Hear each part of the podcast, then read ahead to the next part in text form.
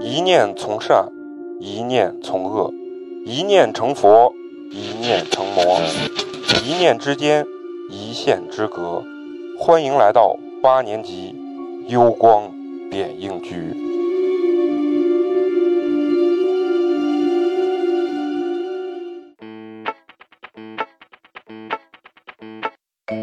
不羁外表，一颗柔软内心。时而狂躁，时而天真，此生某一时、某一刻、某一人，离奇怪诞，怎料都是人生路上的故事。欢迎收听八年级毕业生。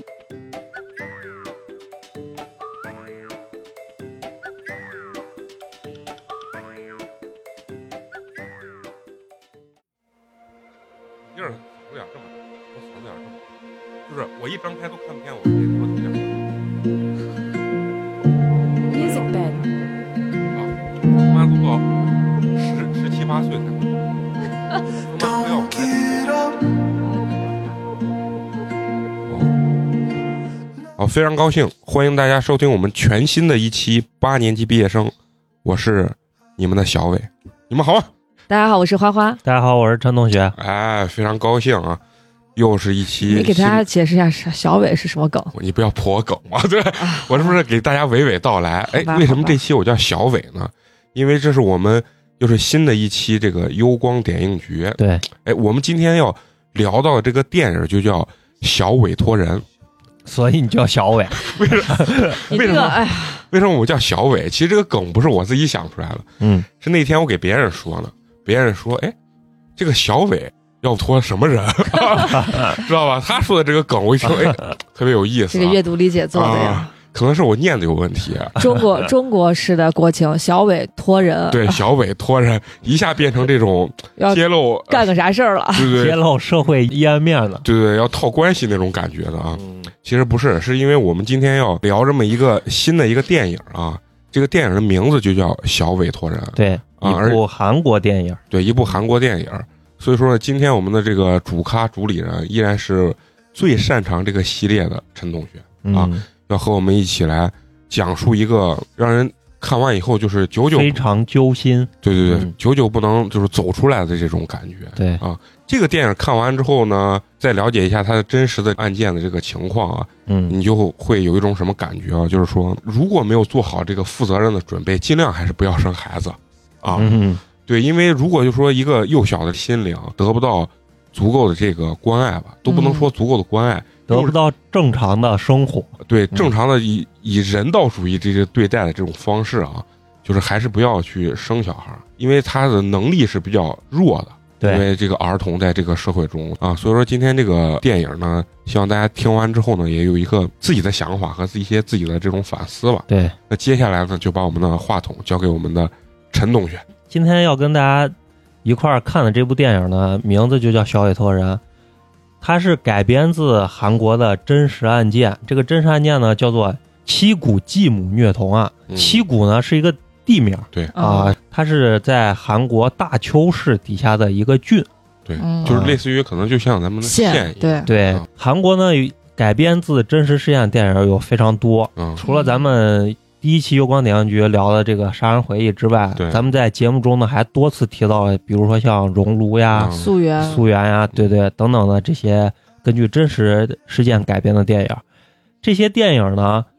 总让我们能提起来有一个非常非常重要的原因，就是无论电影本身有多么的戏剧化，对，但是他们确实是真真正正发生过的事情。就是以真实这个案件所改编的。对，嗯，今天咱们聊的这部《小委托人》呢，如果以一个电影打分的角度来看，就是在我看来，它其实是一部非常非常一般的电影，甚至以我自己的标准来说，可以用差来评价。对，就是我觉得整个故事情节跟戏剧冲突其实是不像一个高手拍出来的那种感觉。就抓不住你的那种感觉，呃、也也不能说，就是就是打孩子的过程中，就让人很看能。抓他住，能抓住我，但是就你你但会是故事本身，这件事情本身对和导演的拍摄手法没有啥关系。哎，对，就是说单论这个艺术造诣来说，跟咱们第一期讲的那些那个杀人杀回专忆，业，那我感觉就没法比。完全不是一个啊级别的对电影。对对嗯嗯，就是说它无论从戏剧的节奏，人物的塑造，包括剧情的合理性，哎其实都非常非常一般。陈同学就说到点子上，这就是嗯要不然爱电影的人就专业了，对是什么？这个东西就是给我感觉人物的塑造比较单一，啊而嗯且比较单薄，就是说他靠这个真实事件本身的这个引爆点吧，所以说嗯显得他这个电影还是比较有冲击力的。尽管就是咱们刚所说这些都非常非常的一般，而且他也没有知名的导演，也没有著名的演员，但是呢，这些呢都不妨碍你在看这部电影的时候会有那种被气得发抖的感觉，对对对，哎而有且冲击力，就包括我在整理这回资料的时候，因为我每次整理资料，我需要把电影反复看个大概两三遍，嗯然后再包括去搜集一些真实事件的这些资料。每当我看到这些东西的时候，我就觉得内心很压抑，嗯就感觉到很沉重。嗯为什么会有这种感觉呢？就是因为它的这种现实题材，比起父母对孩子的这种暴力呢，邻居、老师，包括儿童福利机构的这种冷漠和遇事就躲的这种态度，也非常非常的令人气愤。这可能就是这部电影的意义，这可能也就是所谓的这种人文关怀。对这种片子，我认为它是属于能够给社会提个醒的片子。对就是我觉得这种片子，就是不管他拍的再烂，但是他总有自己的那那一份力量。嗯，嗯，反正最可悲的一件事情是啥？不管是各个社会，很多这种艺术电影啊，也嗯仅仅就只能提个醒啊。但是，但有的也会推动社会的进步和但是发展嗯韩。韩国的这些电影，起码是推动了法律的发展的。对嗯啊，不像《药神》，只有他有所改变之后才敢往外拍，啊，对这是这是最大的区别。对对对啊对对，就是韩国敢拍，这是在世界上都著名了。对他非常的敢。啊那咱接下来还是按照油光点映局的老规矩啊，咱们先从电影的部分了开始解聊起。呃，整个电影的一开始是一场律师事务所的面试，面试官问来求职的人，一个女人在家门口被歹徒袭击致死，在持续中刀的三十五分钟里，共有三十八名目击者，但却没有一个人选择帮助她。那么目击者有罪吗？求职者纷纷的认为目击者也是有罪的，只有一个人认为目击者担心自己的人身安全，所以不对被害者施救也是情理之中的事情。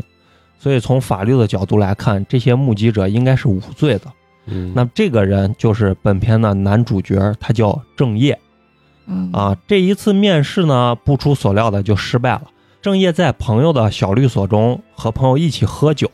朋友都在说面试的这个案子怎么可能是无罪的呢？就算法律上是无罪的，在人性上也应该是有有罪罪的。道德上是不被允许的。，对，但是在郑业的眼里，身为一个律师，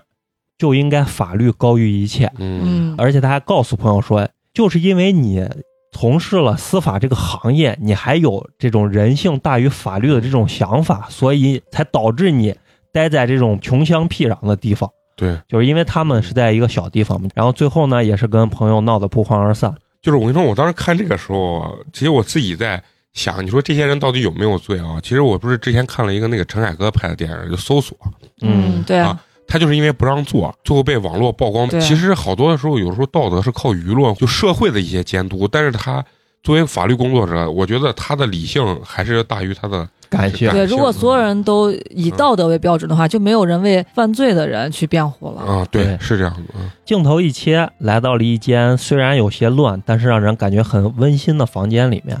这是姐姐多彬和弟弟敏俊的家，姐姐正在洗衣服，弟弟在用蜡笔画着妈妈的画像。可是弟弟对妈妈一点印象都没有，不停地问着姐姐妈妈的脸型是什么样，头发是什么样。嗯姐姐说头发是长的，可是弟弟却说上次我画的时候你还给我说是短的，怎么这回就变成长的了？嗯姐姐就赶快解释到说，都过了这么长时间了，妈妈的头发肯定也长长了。家中没有大人，两个孩子的晚饭只能靠吃海苔充饥。弟弟睡觉以后，姐姐想起了白天画画的事儿，翻出了放在大立柜顶上的相册，所有的照片中妈妈的脸都被剪掉了。显然，姐姐也不记得妈妈到底长什么样子了。嗯姐弟俩非常的思念母亲，也非常渴望母爱。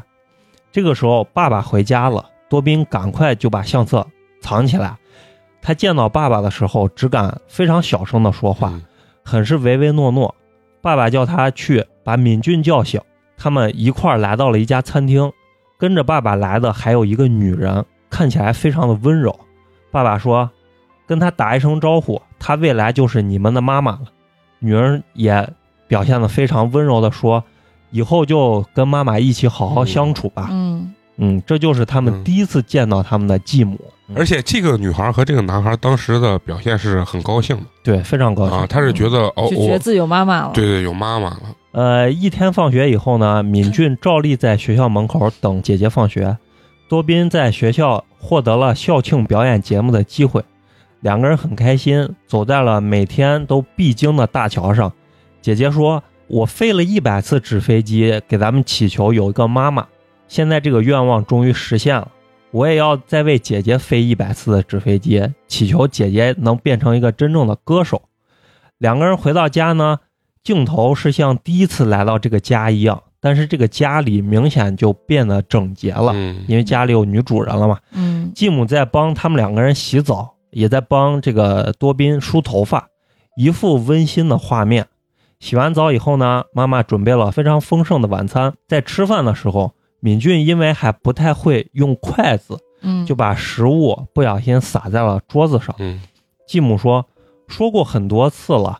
尽量不要把食物撒在桌子上哦。嗯”还是非常那种温柔的语气对啊，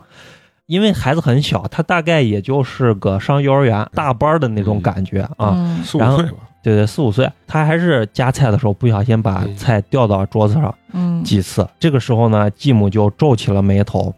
问：“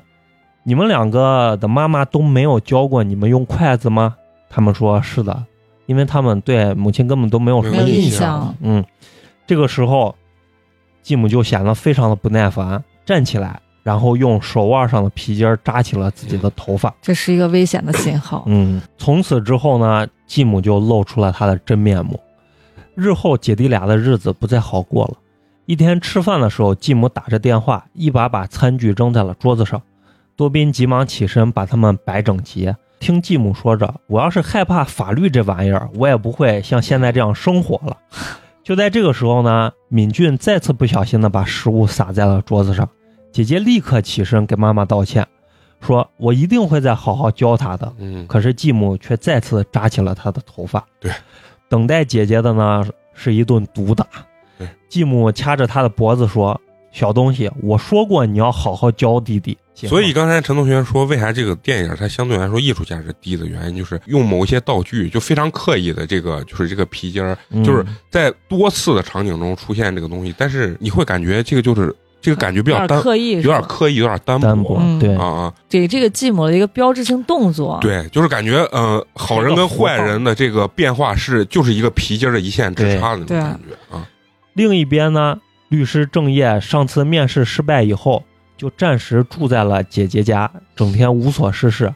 最后被姐姐逼着去一家儿童福利机构上班。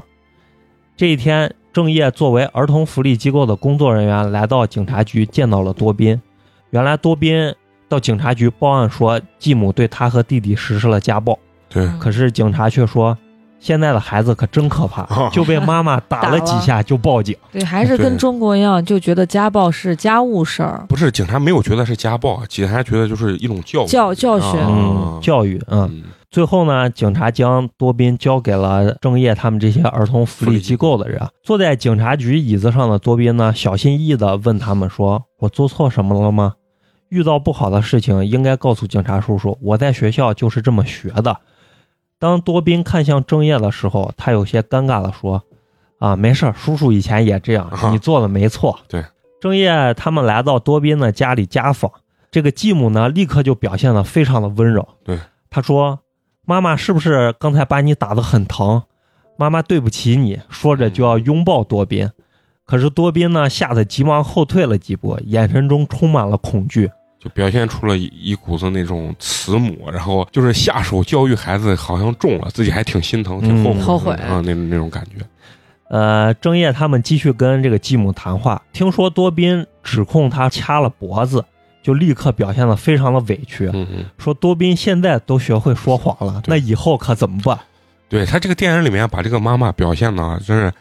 就十足的戏精，嗯，就是演的那种 就哎呀演技派的，对对，属于那种演技派，只要在外人的面前，基本上还是伪装的一个对状态。儿福中心的人呢，就告诉我这个继母说，你需要接受十次的心理治疗，还需要接受这个电话的监督。这次家访也就这么就结束了。离开以后呢，郑业说家访比他想象的要简单很多。同事就回答他：“对啊，反正我们也没有什么权利，对没有什么能做的。不是执法部门，对，如果家长不开门，我们就进不去。嗯对，如果家长没时间，我们还要依着家长的时间。对而且呢，我们也只能说一些，请以后尽量不要打孩子呀，这样礼貌性的言语。对嗯啊，但是呢，如果碰见打孩子的事情，警察还是会转交给我对们。但是呢，我们又不是警察，也没有什么嗯能做的。现在的法律就是这样，总是这样转来转去。而且这块儿是带这个男主郑业来的这个女的，就是因为这种事情，其实对她来说还是比较有打击的，对比较有影响。其实那个男主来就是顶替这个女的工作来，对，那个那个女同事已经想要辞职了，哦对，已经那想要个时候辞职了。郑业他们走以后呢，等待姐弟俩的是更加残酷的拳打脚踢嗯。继母要求姐姐跪在地板上，然后双手举高，一只保持住嗯，看着他们吃饭。等他们吃完饭以后呢，继母就把多宾叫进了浴室，敏俊呢就躲在角落，双手捂住耳朵，因为他害怕听到姐姐凄惨的哭喊声、求饶声，还有不停发出的呛水声。当晚爸爸回家以后，继母说：“非要跟这俩熊孩子生活在一起吗？”父亲说：“你以为我喜欢？孩子名下汇集着各种的钱呢，嗯哼政府的、补机贴构的，嗯包括亲戚们都在往孩子名下汇钱呢。你不需要钱吗？你想走随便走你的嗯啊！你来之前好像不知道一样。嗯，其实他的这个父亲呢，对他的这个母亲其实是毫不留情的。对，对就是说，他父亲呢也是一个脾气很暴躁的这就么一个人，他们可能以前也过着类似于这样子的生活，嗯，但是其实我看这个电影，我就有点没明白啊，就是说这个男的跟这个就继母啊结婚，他的目的是啥？嗯就是好像他俩，你说他俩爱吧，好像也不爱。其实我觉得他可能最大的原因嗯就是想让这个女的来帮他看孩子。对，就操持这个家。其哦实就是说白了，他找了个免费保姆，啊，人性的复对，杂，还挺漂亮的，啊然后带出去还体有面面，子啊对，就大概就是这样子。嗯而且你从这儿你也能感觉出来，就是这个继母她肯定本身就是一个在性格上非常暴虐的人，啊，对，但是她能这样肆无忌惮地打孩子，肯定和父亲对她这种行为的漠视或者默许啊有很大的是推动作那用肯定的，。那肯定。啊亲爸爸要是管的话，他肯定没办法这样打，嗯对吧？对，一天放学以后呢，多宾又去向老师求助。老师明明看见了他脖子上的伤对痕，但是却也没有施以援手嗯。求助无门的姐弟俩呢，只能来到儿福机构，找到了正在上班的郑业，向他寻求帮助。在和多宾交谈的过程中，郑业无意间的一个抬手的动作，就吓得多宾向后退缩。郑业见姐弟俩很可怜，带着他来到麦当劳吃饭。姐弟俩呢，从来没有吃过汉堡。嗯，在吃饭的时候，他们对于食物是否洒出来这件事儿呢，也表现得心惊胆战，对，嗯因为吃汉堡非常容易洒嘛。因为对啊那个弟弟是把呃面包片儿肉啊分开这样吃对啊啊，但是这个郑业呢给他说，汉堡这个东西就是就是要要合起来吃，要边撒边吃，对啊，就是这种感觉。哎，刚你陈同学讲老师那一块儿啊，刚好花花就是老师，但是咱身边我觉得这种太少了，太尤少其是了亲就生。打肯定有，啊但是像那样子的打的啊就非常，至少我没见啊过。但是你说电影里面或者一般的老师啊，他你说他真的能分辨出来家长到底是咋打孩子吗？我见过家长打小孩儿，啊就当着我的面一脚奔过去、啊踹飞了，那你你们一般当老师的态度还是会劝都肯定要把他挡住呀！你啊不能，就是你回家打你娃，如果我不知道的话，啊那我肯定管不了。但是你不能当着我的面打我的学生，啊，这是最基本的嗯。而且你就像有些呃学生家长，比如说那种脾气特别暴躁的话。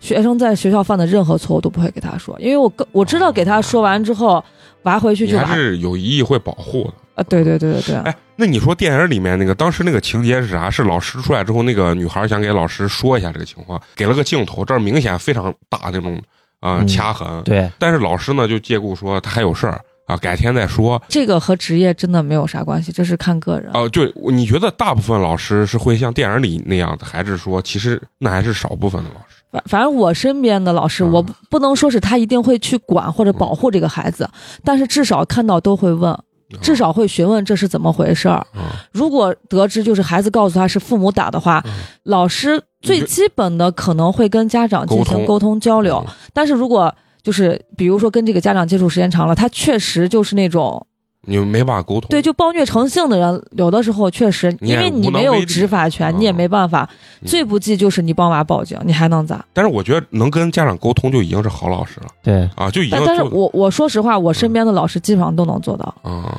就是一个狗被压死或者被对打你都会心里会咯噔一啊下。对你揪都会一下在网上想曝光一下这帮怎么对对怎么样对对这种嗯呃，在麦当劳吃饭的时候呢，多宾看着别的桌父母和孩子一起吃饭的场景，就扭头问郑业说：“妈妈应该是什么样子的？”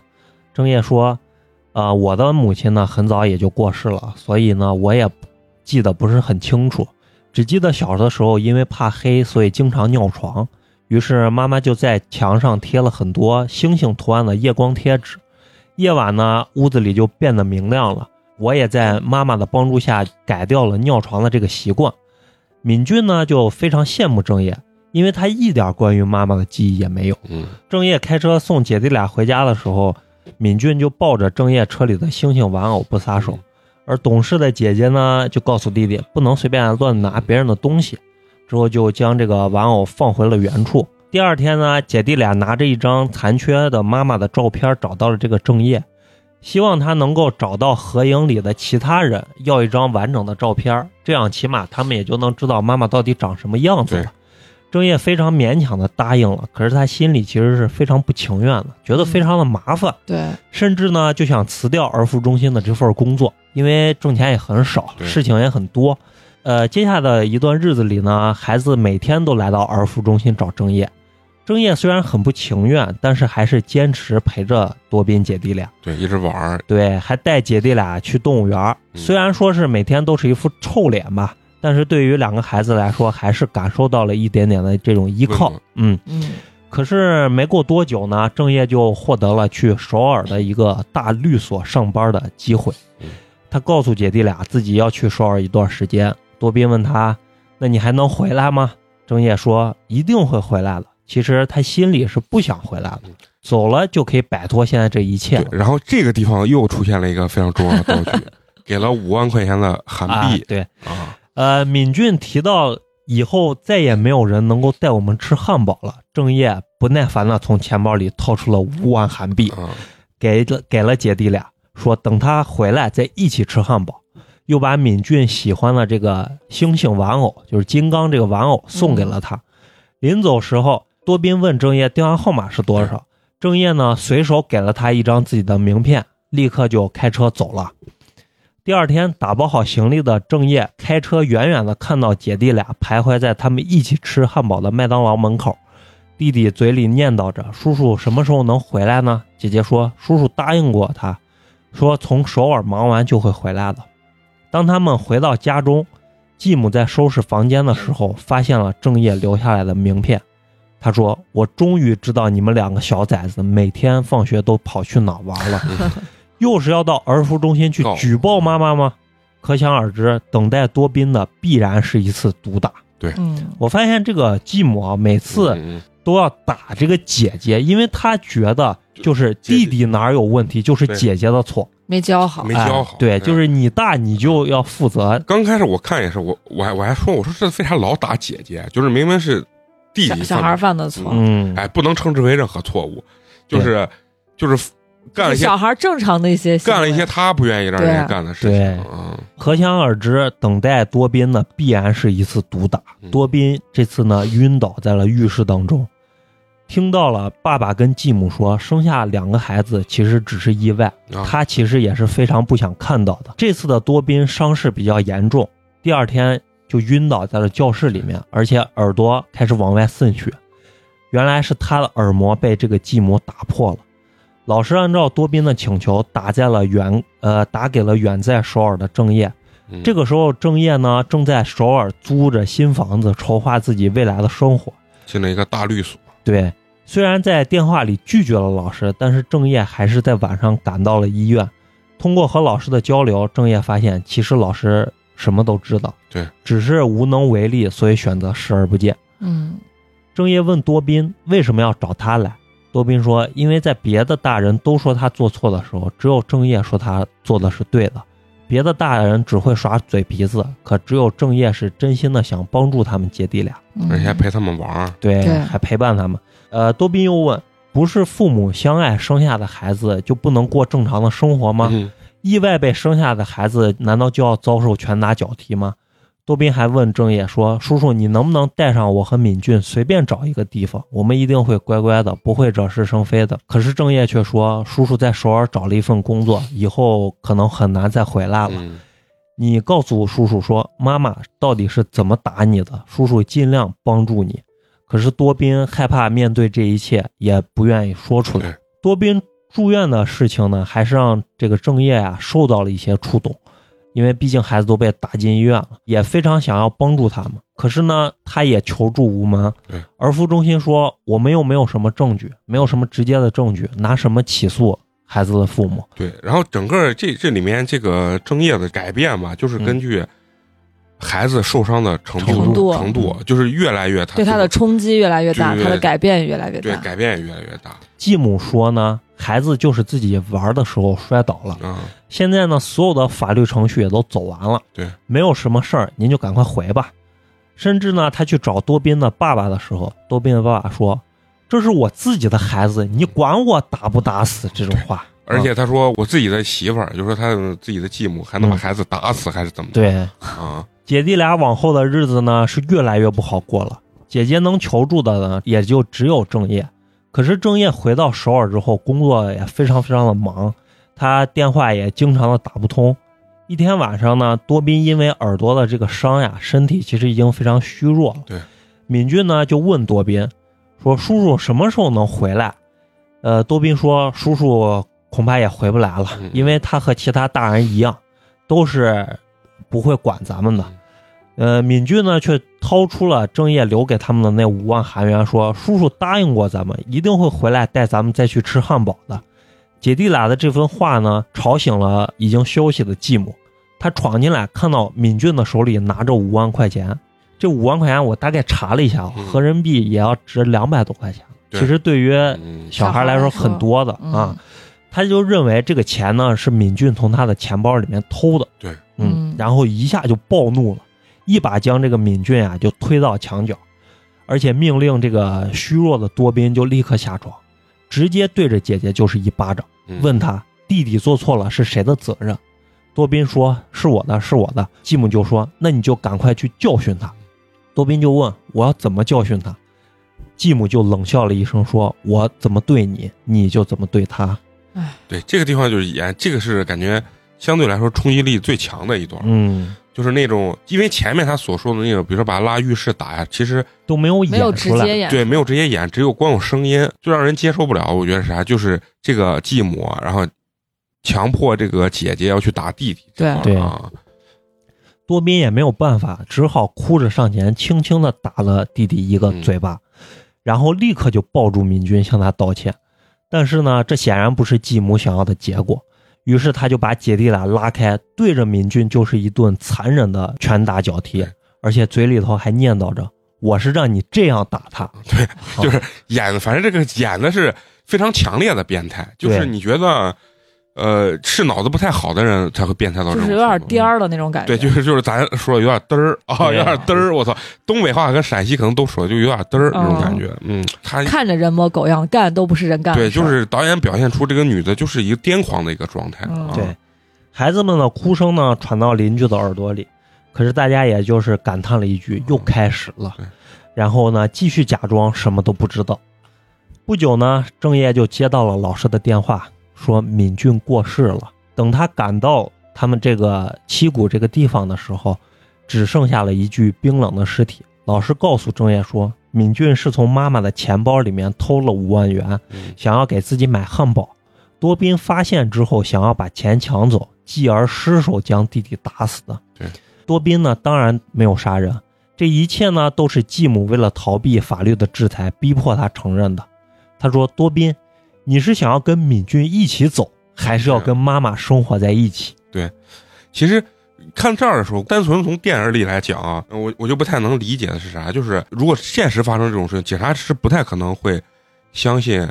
姐姐这种原因把弟弟呃殴打打死致死的。就相不相信是另外一回事儿。你警察是干啥？你是查案的嘛？对，就是你把警察这一点，我我个人认为把警察演得稍微有点白痴啊，了，有点蠢，有点蠢了。就是你不管是啥，这警察也不能瓜到这种程就度吧？嗯不能继母给你说啥原因你就对相信啥呃，。继母就一面之词，居然最后真的去调查这个小孩，而且还因此而结案了但是是姐姐自己承认的，啊！对嗯对，姐姐自自己去承认，相当然当于是姐姐自首的啊，相当自首。但是以现在咱看的很多国产这种犯罪片儿或者啥，经常会演这个凶手承认了，但是警察没有证啊据的情况下，你是无法结也案的，无法结案嗯啊，对所以当然这个肯定是戏剧冲突嘛，对啊啊呃，继母就说，如果你还想跟妈妈住在这里的话，你就必须要好好听妈妈的话，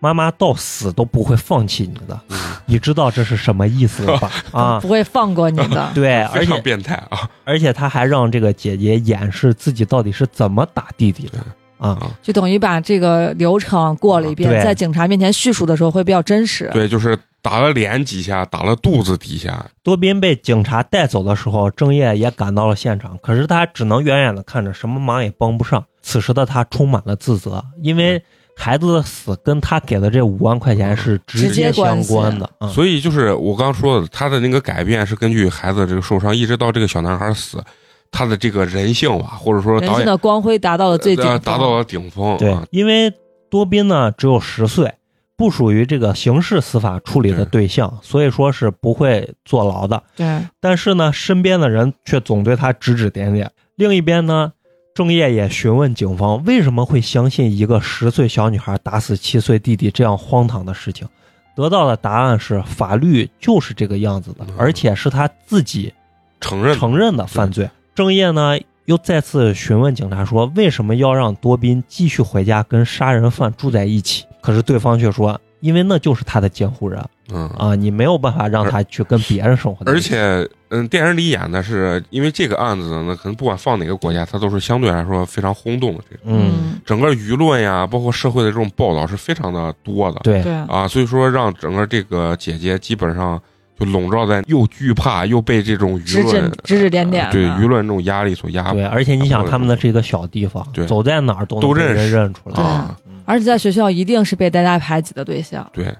所以说这里面还有一个人性比较光辉的，是一个小胖男孩儿。除了男主之外，第二个导演所安排的，相对于人性还是比较光辉的。嗯，而且这小男孩明显有点喜欢啊，这对个对姐姐对对，啊。而哎小男孩很有钱，啊 然后回到家的多宾呢，在安静的夜晚，总会想起睡在自己下铺的弟弟，因为他们两个人是那种上下嗯上铺哎下铺。他呢，只好抱起这个金刚的玩偶，觉得自己其实应该是把真相说出来了。可是呢，他又对大人早就已经失望透顶了。对，认为说出来又能怎么样呢？谁又会来帮助他呢？他一定会跟弟弟一样被继母活活打死的。嗯，变本他加厉觉得自己还是活着要更重要一对点。，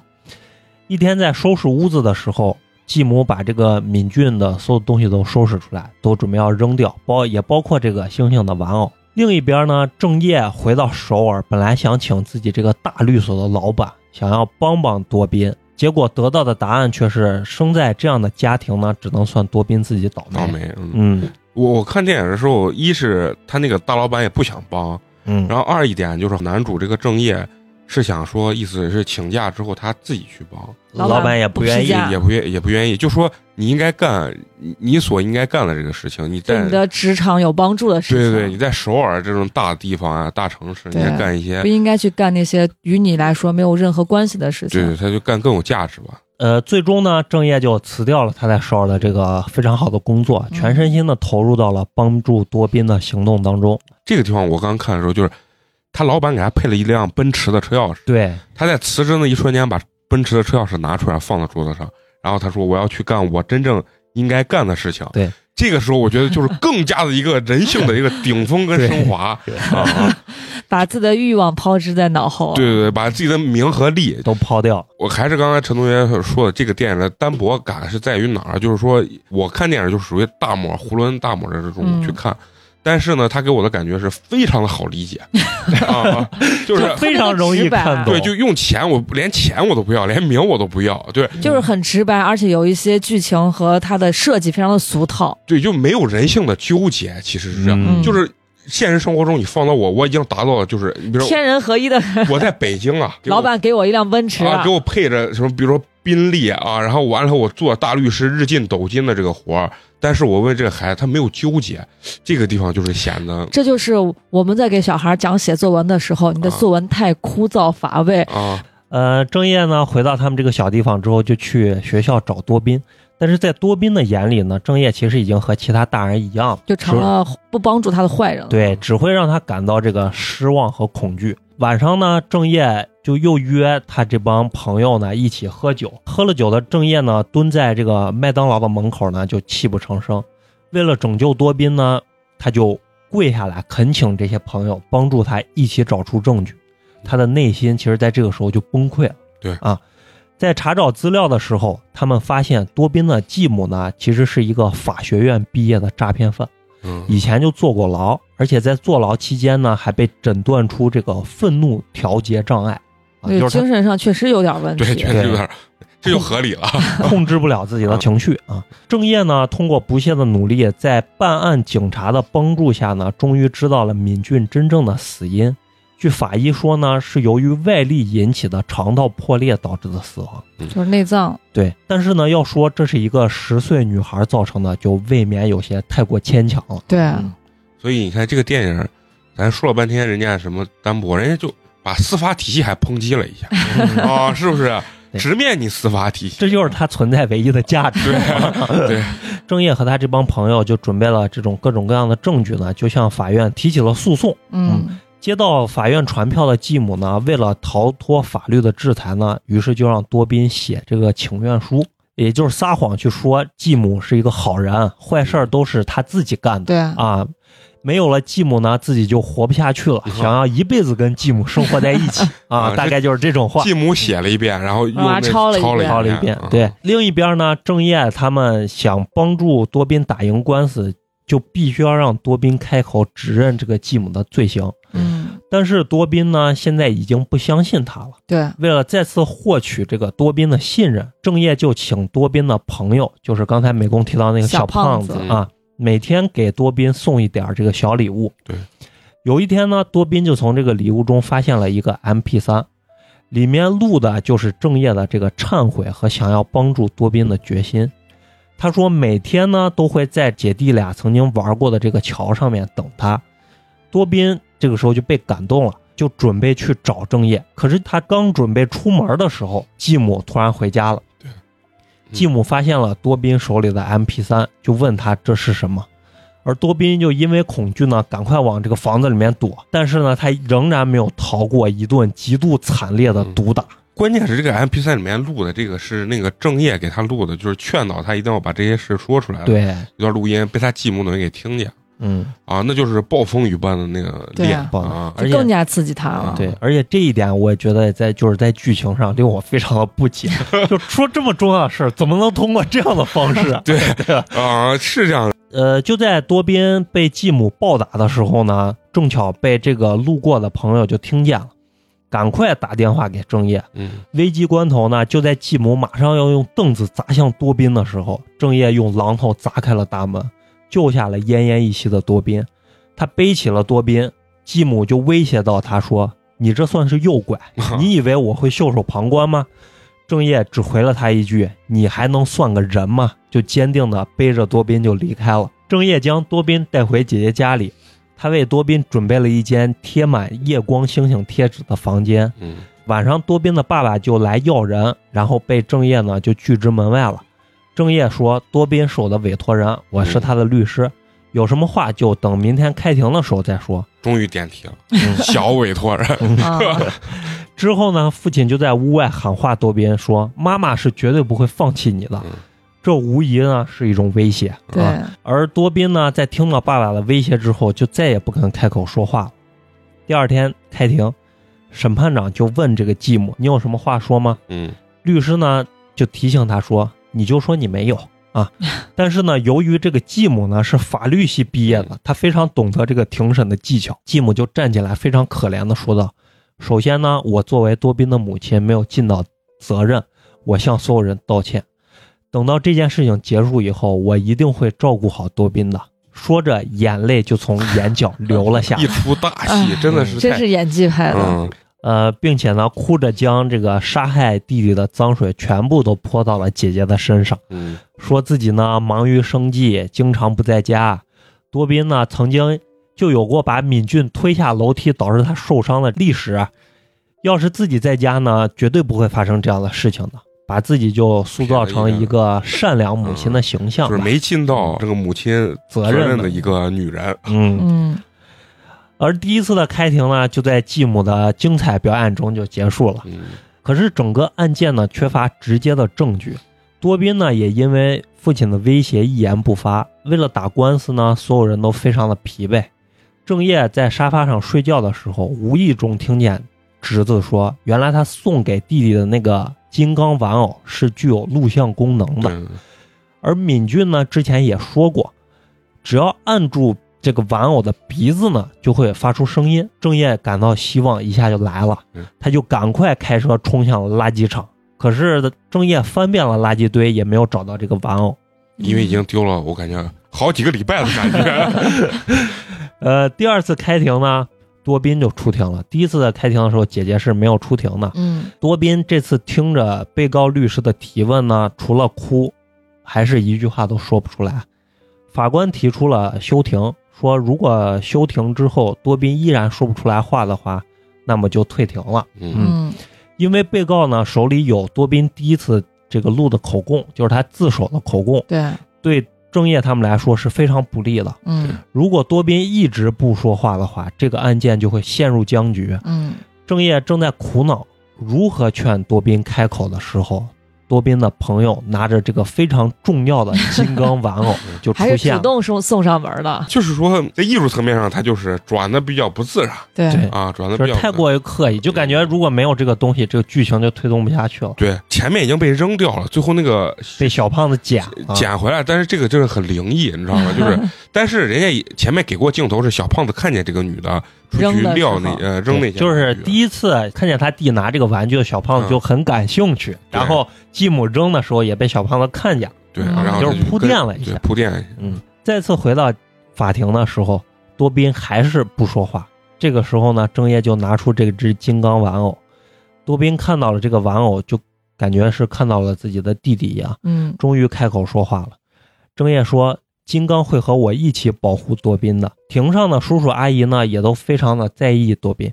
但是姐姐却说：“你们都是在撒谎。”嗯大人们不管我怎么样，他们都不会管。可是慢慢的呢，在郑业的引导之下，多宾最终还是哭着说出了整个案件的真相，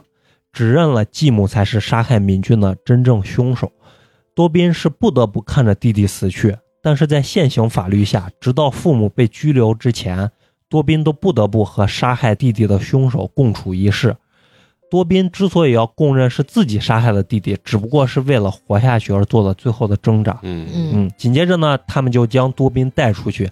并且一起看了这个玩偶里的录像。对，证据确凿，真相已经大白了。继母呢也露出了狰狞的面目，嗯她质问孩子做错了，母亲打几下也不行 吗？还说自己给孩子买过菜、做过饭，也照顾过他们。送他们上学，对，已经尽到了一个母亲的责任。嗯可是郑业却反驳他说：“母亲是应该教会孩子喜怒哀乐，引导他们成长的那个人，而你却亲手将自己的孩子送向了死亡。”接着，郑业又问了继母一个问题，那就是对你来说，妈妈应该是什么样子的？可是这个继母却愤怒地说：“我也要有妈才能知道呀、对，看来他可能也是一受嗯个过这种童年非常不幸的人嘛。对，庭审的时候，最后供述了他继母的罪行的时候啊，当然是艺术加工啊。作为我个人来讲的话，就很奇怪的一点是啥？其实郑业已经拿到那个金刚，已经看了里面的视频了。嗯其实这个东西不需要姐姐再开口，他就已经能定他的罪。嗯然后，嗯但是呢，这个电影演的是先引导了那个是很长时间引导这个姐姐说出了这个。其实说完以后，其实这个妈妈继母也不认罪，嗯，但是呢，最后啪把这个录像放出来。当然，这个我不太清楚人家的司法程序啊，对，但是可能说出来肯定会更好。他也可能仅仅仅单纯是为了让那个小女孩自己走出来，啊她能对张口说，代表着她已经慢慢的走出来了。对对，也有可能是这样子，对啊就，说而且还有一个细节就是，评审的时候是有一道屏风啊将对对孩子和呃继母和继母父母是隔隔开的。开对的。但是在咱们国内是未成年人，首先不能曝光整个庭审对的过，程就如果他是犯罪犯的话，啊他就不公开审理。啊。如果他要出庭就是作证的话，他可以只回答问题啊不，但是对露不露出他的形象。也是对嗯孩子一种保护。对，像这种成年人对低年龄段的人进行犯罪的时候，嗯其实因为一牵扯到小孩这个东西，因为他自身是保护力是非常低的，他对你精神上的这种打击和影响，远比你肉体上受到的伤害要大得多得多，而且持续的时间也会长很多，可能嗯对一辈子有人都走不出去。对对对，而且精神就扭曲了，嗯这些嗯最后呢，继母因为虐待儿童并伤害致死罪被判了有期徒刑十六年，而多宾呢，父亲呢因为纵容虐待儿童被判了有期徒刑五年。到这儿呢，电影也就接近了尾声了。后来郑业找到了多宾妈妈的那张照片儿，多宾拿着照片儿眺望远方，期盼着弟弟能够在天上和妈妈团聚。嗯，电影到这儿就是彻底就结束了。那就他妈妈其实也早早就去世了。对，在电影里面演就没有妈出妈来是去世了。对。啊而且他爸跟他妈的关系也不好，他爸把他妈所有的照片的头全部剪剪掉。掉了嗯虽然你看，咱听完陈同学讲的电影啊，咱老抨击了很多，说这个电影这个艺术造诣什么有点儿嗯对对对嗯一般啊，对一般。但是呢，他给我的冲击力还是非常强的。对，非常强。尤其庭审这一段吧，然后看的就是让我觉得很揪心嗯啊，包括几个直面那个被殴打的那个过程，嗯然后还有那个庭审这个小女孩，她演的很好，她嗯那个对她那个惧怕那种感觉啊，你觉得你能感受到这个小女孩的惧怕代入感很强啊，代入感。其实我听陈同学讲的时候，我就想到了两个影视剧作品吧，一个就是易烊千玺演的那个《少年的你》。啊，当时周冬雨在被那个警察在审问的时候也说了，就那个女警审问她的时候，她就说没有人帮她，全世界都没有人帮她，所以她才要去直面那个伤害过她的女生。嗯嗯，还有一个就是周迅演的前一段时间演的一个网剧叫《不完美的她》，嗯里面演的也很像是一对很年呃一个单亲妈妈带着一个小女孩儿找了一个很年轻的男朋友，嗯，这个男朋友就像剧里面的这个继母一样，嗯和妈妈在一起的时候，表面上看起来是，嗯、很温柔嗯，然后和善，对很和善的一个形象，但是当他和孩子单独在一起的时候，他就会，他不是打虐待，他是有点儿这就是。恐吓，嗯，还不是，就是把这个小女孩当玩具去吓唬她，哦把她关啊到呃一个黑区区的精精柜神子上里的一种对折磨精神上的一种折磨，然后感觉这个小女孩都已经有点不正常了。神经质，然后周迅就是在机缘巧合之下吧，遇到了这个小女孩，嗯在了解了小女孩这个悲惨的故事之后，呃，就他就想了一些方法把小女孩带走啊，就有点类似于电影里面继母说的“你这是诱拐儿童罪”。啊就在这里面，他的妈妈以诱拐儿童罪啊告了在就是向警察报案嘛，啊然后警察就全国通缉周迅，就啊讲了演这样一个故事，事，对。啊嗯就是法跟情的一个对啊东西。啊就明明大家都知道，就是看电影、看电影和电视剧的人都知道，嗯这里面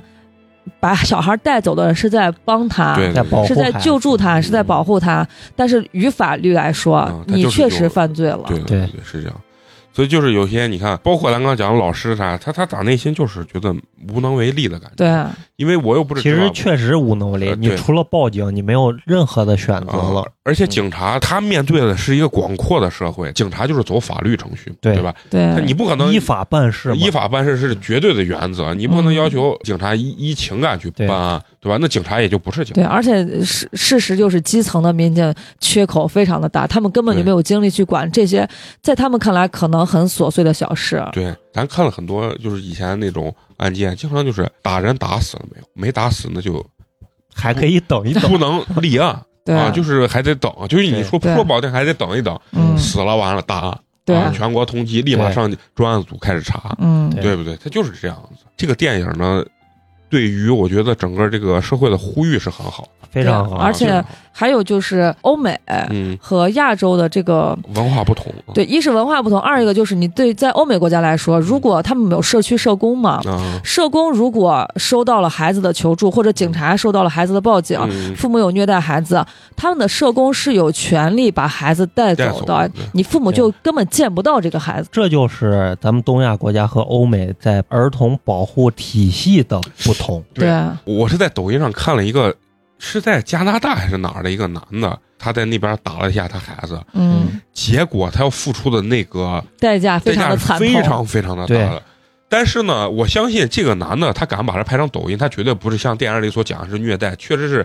咱就们是气急了，中收国拾一下。传统的家庭里面那种，就是我就是教育你，对，但是可能只是因为上手去教育你。嗯，我老认为这两种形态下还是都有利有弊。这就是两个极啊端。东亚国家的父母信奉的教育体系就是不打不成才对我觉得是这样的啊。但是呢，欧美因为有长时间的比较完善的儿童保护体系，所以导致了父母根本就不敢这样的，对因为他所要承受的代价后果是非常严重的。嗯，就你自己要坐牢，然后你的孩子就被一是收到福利院里，二一个他可能就直接转寄到其他家庭就了。是你很容易的就会丢失自己的抚养权。对对对，单独从这个就是教育理念来说，啊就是不打不成才，或者说嗯咱所棍棒呃底地下下出出孝孝子这种和欧美这种，就这两个极端，我觉得我感觉它两个不能说就是欧美的一定是特别好，就没有谁谁一定是对的，对谁一定是错的，只能说适不适合你这个社会体系。对我和我觉得人生现人民现状。对，我觉得就像东亚会觉得孩子是我父母的私有财产，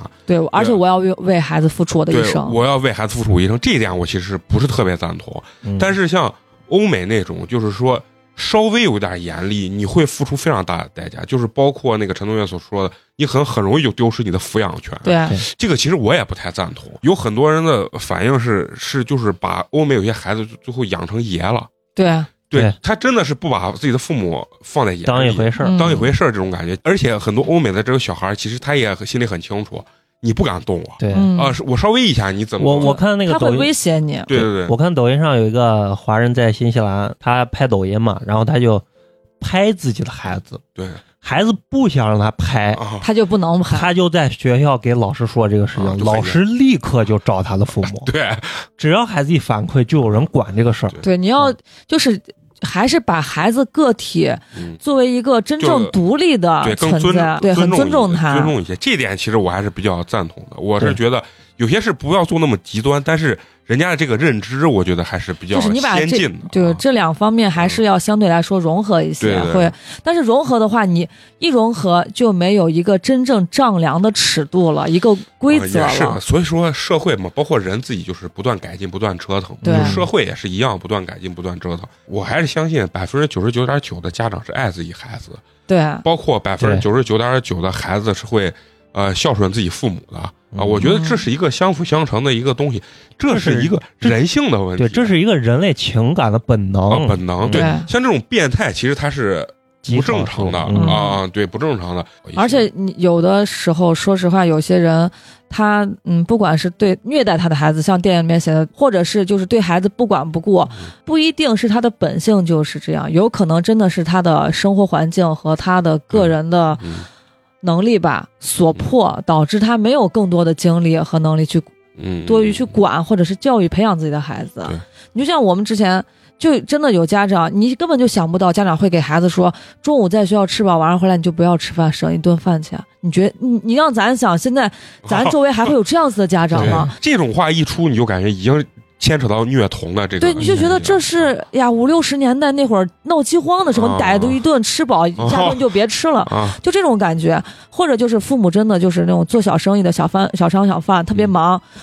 晚上给娃五块钱或者给娃两块钱，你去买个饼你吃。啊就你哦哥，咱咱能想得通吗？但是这种人确实在咱身边就是有大千的。世界无奇不有，对，想讲这个主题也是因为，虽然对于八年级来说，咱们的这个影响力、传播力都非常的有限，对嗯对嗯对，但是就即使在这样的情况下，也希望听到的听众朋友们能够带来一点点的反思。如果自己身边有碰这到样种的对事情，碰到这样的人的话，大家也能就是有所行动啊嗯了。对，不要再做一个非常冷漠的、事不关己高高挂起的人了。，咱们看完了电影，也也把电影吐槽了半哦天啊。咱们接下来就说说这个真实案件到底是一个什么样的情况啊？嗯嗯我我其实对真实案件还是非常感感兴趣兴趣，嗯，为什么呢？因为我他妈就想不通，就是他到底是因为什么才能变成这样的一个人，你知道嗯吗？啊就是说，其实电影呢跟整个的真实案件的事实还是有很大的出入的。嗯嗯，接下来呢，咱们就聊一聊现实中到底发生了什么样的事情对啊？这起案件呢是发生在韩国的庆北市的旗鼓郡。嗯电影中呢，两个孩子是姐弟俩，嗯，但是现实中呢，其实是姐妹俩，对两个孩子都是女孩嗯啊。妹妹呢，在当时是九岁，姐姐是十二岁。二零一三年呢，八月十六日的清晨六点钟，救护中心呢就收到了一个电话，说有小孩现在在家里没有办法呼吸，嗯请救护人员赶快到现场。救护人员来的时候呢，小孩就已经没有了心跳，还没有送到医院就已经死亡了。但是呢，这个小女孩她的死亡状态呢，就迅速的被医生察觉到有所异样。嗯它的死因呢叫做外伤性的腹膜炎啊。嗯所谓外伤性腹膜炎呢，其实就是由于外伤导致的内脏破裂。啊呃，除此之外，医生察觉到他身上呢也有多处的这个淤伤、缝合，包括还有他一侧的手臂是畸形的状态，就是哦不能伸直。也就是说，他曾经发生过骨折，但是没有没没有有救治管，就没有呃没有正常的愈合。对啊，那就证明现实其实要比电影里还要残忍。残忍的多。嗯，同时医生呢也强调，他腹部内脏损伤的程度啊，几乎是要出车祸才有可能发生的等级。哟，哎呀，那其实电影演的不是那么变态。嗯，呃，由于这个小女孩的死亡呀，警察很快就介入了整个案件的调查。医生的鉴定结果呢，显示这个小女孩明显是有这种被虐待的迹象嘛。嗯嗯，所以警察一开始就首先从父母下手，首先就询问了他的父母，因为最早呢就是他的父母报的案，父母呢就说孩子就是肚子疼，嗯也不知道为什么肚子会这么疼，嗯并且说因为八月十五号就是案发的前一天，是这个韩国传统节日光复节，嗯说他们的家里呢家境非常的不好，没有办法在光复节的时候把他送到急诊。啊，啊就是因为可能医院都啊休息、休息啊放放假了，所以他们只好忍耐到这个八月十六号的清晨才打电话把小孩送到医院。但是呢，医生却说，通常性这个腹膜炎要发展到送到医院前就死亡这么严重的状态，其实是非常非常罕见的。嗯因为这个腹膜炎呀、它属于一种慢性疾病，它不啊像这种心梗，就是那几分瞬钟间的，哎，是吧几分钟你就死了。而且呢，这个外伤性腹膜炎呢，它的痛苦程度是非常严重的，一般的人都忍耐不了这么长的时间，肯定就会就要去医院。呃所以就是根据医生所说呢，警察呃就是明显鉴定了这个父母的说法非常不合理，嗯所以呢，警察就根据医生的证词，包括孩子以前身上的这种多处的伤口，就针对他的父母再次做了这个询问。他们当然就一直就说我们没有打小孩，嗯，否认。对，就一直在否认。继母甚至就说是这个姐姐干的这个事情，啊，就跟电影里是一样。对，就说这个姐姐呀，经常就会跟妹妹发生这个口角，嗯，并且还有打妹妹的情况发生。嗯所以因为继母这样说呢，警察肯定也是要去调查这个姐姐。对，当时呢，这个妹妹是九岁，姐姐是十二岁，两个人只相差了三岁。十二岁的姐姐就跟警察表示说，因为最近呢，这个爸爸给她买了一个新的娃娃。呃，妹妹在没有她同意的情况下就把这个娃娃拿去玩了，所以我在一气之下就打了揍了她她几拳。哦，就是姐姐确实跟警察说是她干的，但是呢，前面咱们也说了，医生讲到说这个妹妹肚子里损坏的程度几乎车是祸发生车祸才可能发生的一个级别，所以说一个十二岁的小孩有可能把自己的妹妹打到这个程度对，啊吗？还是个女孩儿，警察呢，为了调查这个情况，首先根据他们周边的人去询问这两姐妹的关系到底怎么样。父母呢就说，两姐妹之间为了争宠，常常发生小的口角。但是呢，其实这两姐妹呢，她们本来是跟她们的姑姑在一起生活的，嗯她们在姑姑家总共住了六年。就很小的时候就去了姑姑家。姑姑讲说，因为两姐妹呢从小父母就离异了，在单亲家庭长大，后来呢又是在我的带领之下，就姑姑的带养之下长大的，所以两姐妹的关系是非常非常要好的。嗯她甚至很少有看到感情这么好的两姐妹，啊，所以她完全不相信姐姐有可能把妹妹给打死。嗯对，但是呢，这个十二岁的姐姐她就不停的强调说：“妹妹是我打死的，妹妹是我打死的哦，并且还会说她就是打的妹妹的肚子。”虽然说警察对于她的证词有所怀疑，但是警察还是要顺着她的这条线索去调查查下下去。去嗯，警察就开始探访附近的邻居，所有的邻居都表示有经常听到小孩子被打然后哭嚎的这种声音。嗯老师呢也说，这两个小孩子自从跟父母生活在一起以后，他们的身上就开始不停的出现各种不明原因的淤青和伤痕。嗯，在老师的追问之下，他们永远都在说是他们自己跌倒的，不敢啊说，对，不敢说。警方根据周边邻居的线索，还有老师所讲的这些内容，就再次审讯了这个父母。嗯这个继母呢，这次在警察的强压之下，终于承认说，小孩子不听话，我就打过他一次。他说，我就打过孩子一次，就是教育孩子教育那种他你一打次都没打的话，跟之前的这些邻居啊、老师的证词就对对不不上的。嗯警察呢，就针对他这一次的交代，首先就把他就是进行了收押嗯啊，因为他肯定还是这种呃等级最高的嫌疑人嘛。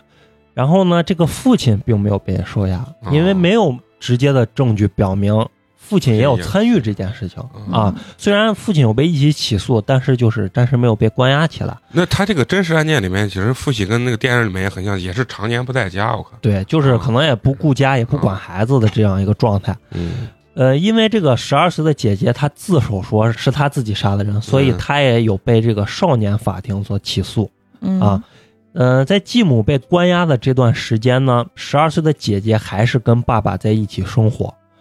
这段时间呢，姐姐不停的写请愿书到法院，还有这个哦青瓦台。嗯嗯大概的内容就是一些我的妈妈呢是世界上最好的妈妈，请你把我的妈妈赶快还给我，我真的很爱我的妈妈，请你赶快释放她，等等等等。这是他妈已经被收呃收收那就是押他起来。爸让娃写的。啊对，在这个看守所里面，继母呢也有写一些信件，嗯就是语气就是写给她的女儿的，就说我可爱的乖女儿，你一定非常非常地想念妈妈，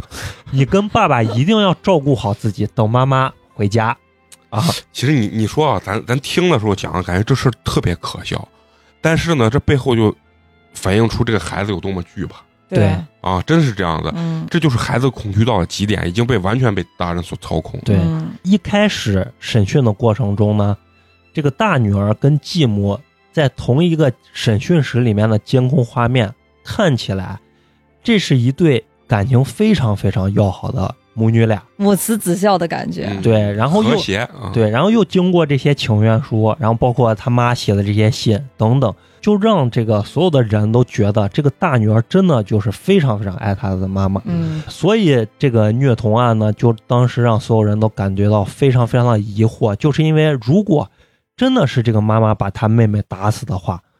这个姐姐为什么会这么爱她妈对，啊？甚至跟法院请求让我的妈妈赶快要回家。到了二零一四年的四月份，这个姐姐呢，那个时候已经接受了儿童福利机构的照顾，并且接受了儿童心理的辅导，所以她在二零一四年四月的时候就突然表示说：“我要把所有的真相都说出来。嗯，哦”，嗯，就是她接受了一段时间嗯心心理理辅辅导，导。还时间很长的一个，等于就是半年的时间。嗯，半年多的时间。接下来呢，我要跟大家讲的就是这个姐姐在接受完心理辅导之后，开始跟大家阐述的真阐相，述的他所受到虐待的过程。这段虐待的过程呢，可能会让很多听众感到非常非常的不适嗯，在这个地方给大家提个醒儿。但是呢，这些我们光用听就会觉得非常非常不适的事情，却非常真实的发生在两个小孩子的身上。对，而且这两个小孩子当中，还有一个是被虐待致死了，嗯并且呢，此时此刻，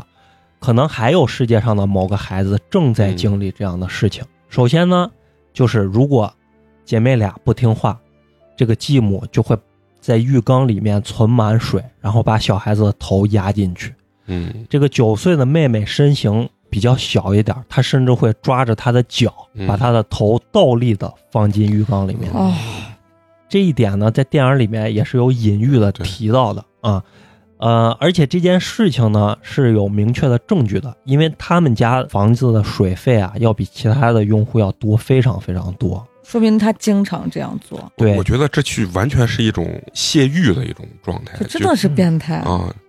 对，而且这两个孩子呢，经常就是会被浸泡到晕厥了几分钟之后才醒过来。这就有点溺水的感不觉，不得不对说，他这个继母的心态是真的好，就是首先残忍程度是非常高的，因为嗯像咱一般说胆子小，连连杀鸡都不敢，对，可能你把狗踩了一下，狗一叫你都心咯就噔害一下。怕，对像这种人这样子昏迷了几分钟，他都不害怕，真的哪一天失手把把他打死。对，真是这样子啊。呃，然后呢，就是小孩子呢，经常会有不饿的时候，这是非常非常正常的一件事情，就是不想吃饭。如果这姐妹俩不想吃饭呢，继母就会说：“好，那你不吃饭，那你就两天就不要吃饭。”嗯，然后就真的两天不给他饭吃。可是孩子肯定还是会饿的嘛，嗯因为他自己是要吃饭的，呃，孩子就会扒在这个餐桌边儿想要要东西吃。嗯，继母呢就会让他们端坐好，然后开始用手掰开他们的嘴，强迫喂他们吃朝天椒。哦，然后吃完辣椒以后，嗯小孩子肯定会胃疼、肚子疼，这是对肯定的。然后小孩子就会扭动身体嘛，就就打捂滚儿打打滚儿、捂住肚子这种。然后他就会骂孩子，让孩子必须端坐在板凳上，一动都不许动。如果小孩子保持不住，他就会把小孩子掐到整个脖子都淤青、眼球爆血的程度。这个是有孩子眼睛爆血的照片的。哦，嗯，如果小孩子吃饭剩饭，他就会去扒孩子的嘴，然后给孩子的嘴里面灌水，灌到他们吐出来为止。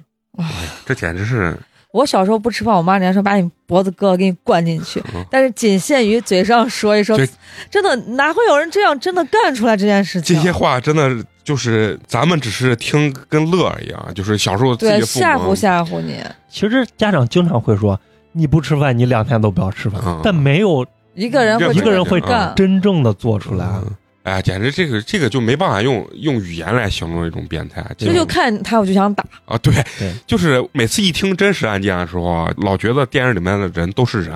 嗯，真是这样子。更黑暗的一面，其实对往往都是在生活中，而不是在对荧荧屏面前。对，演员是嗯永远演不出来罪恶的那一面的，对，因为没有几个人能变态到这种程度。对啊再接下来就是，如果继母发现姐妹俩说谎，她就会把她们的衣服全部脱光，然后让她们站在这个走廊上面，或者是在冬天的时候叫她们睡在阳台。你想想韩国的那个地啊方，就跟咱东北的温度差不多，嗯阳台跟户外其实没有任何的区别。他们家呢是一个那种小 loft 的那种户型啊，两层。这个继母呢，有时候时候就会故意的叫姐姐站在这个楼梯边儿，然后把她推下去，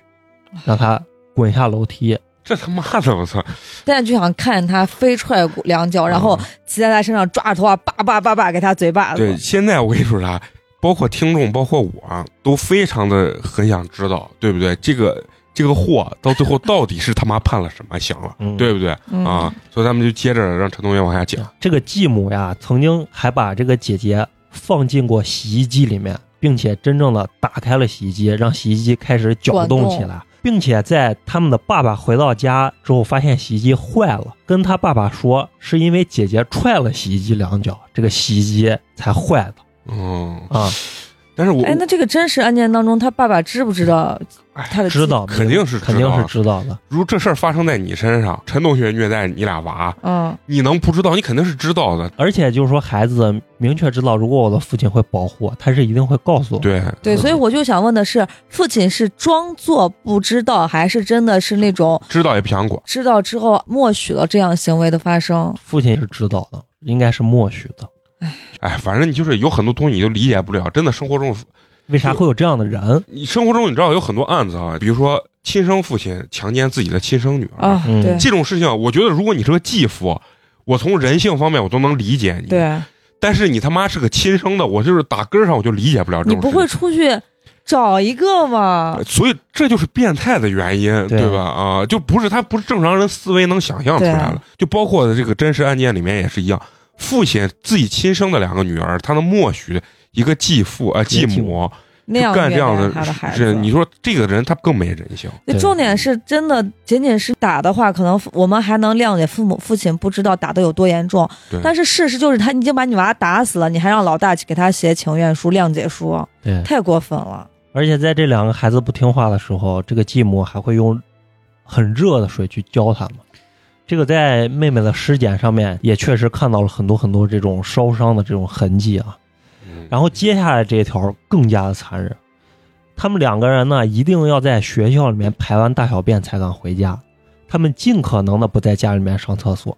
因为他们如果在家里大小便的话，这个继母就会去厕所里面把这个卫生纸挖出来，然后逼他们吃掉。哦，他继母也不嫌恶心吗？这脑子有病了吗？这 人这是最真实的想法，这是花花这嗯，这这就是他绝对精神有问题，啊，他就是一种变态的这种泄欲。这个继母在我这儿已经上升到和素媛的那个案子那个男的并列变态，对，真他太真傻的是逼了！我操，真的是太变态了。我觉得真的是咱们很多人都听过《溯源》，还有那个《熔炉》，对吧？嗯对这个电影，但是呢，这个小委托人可能是因为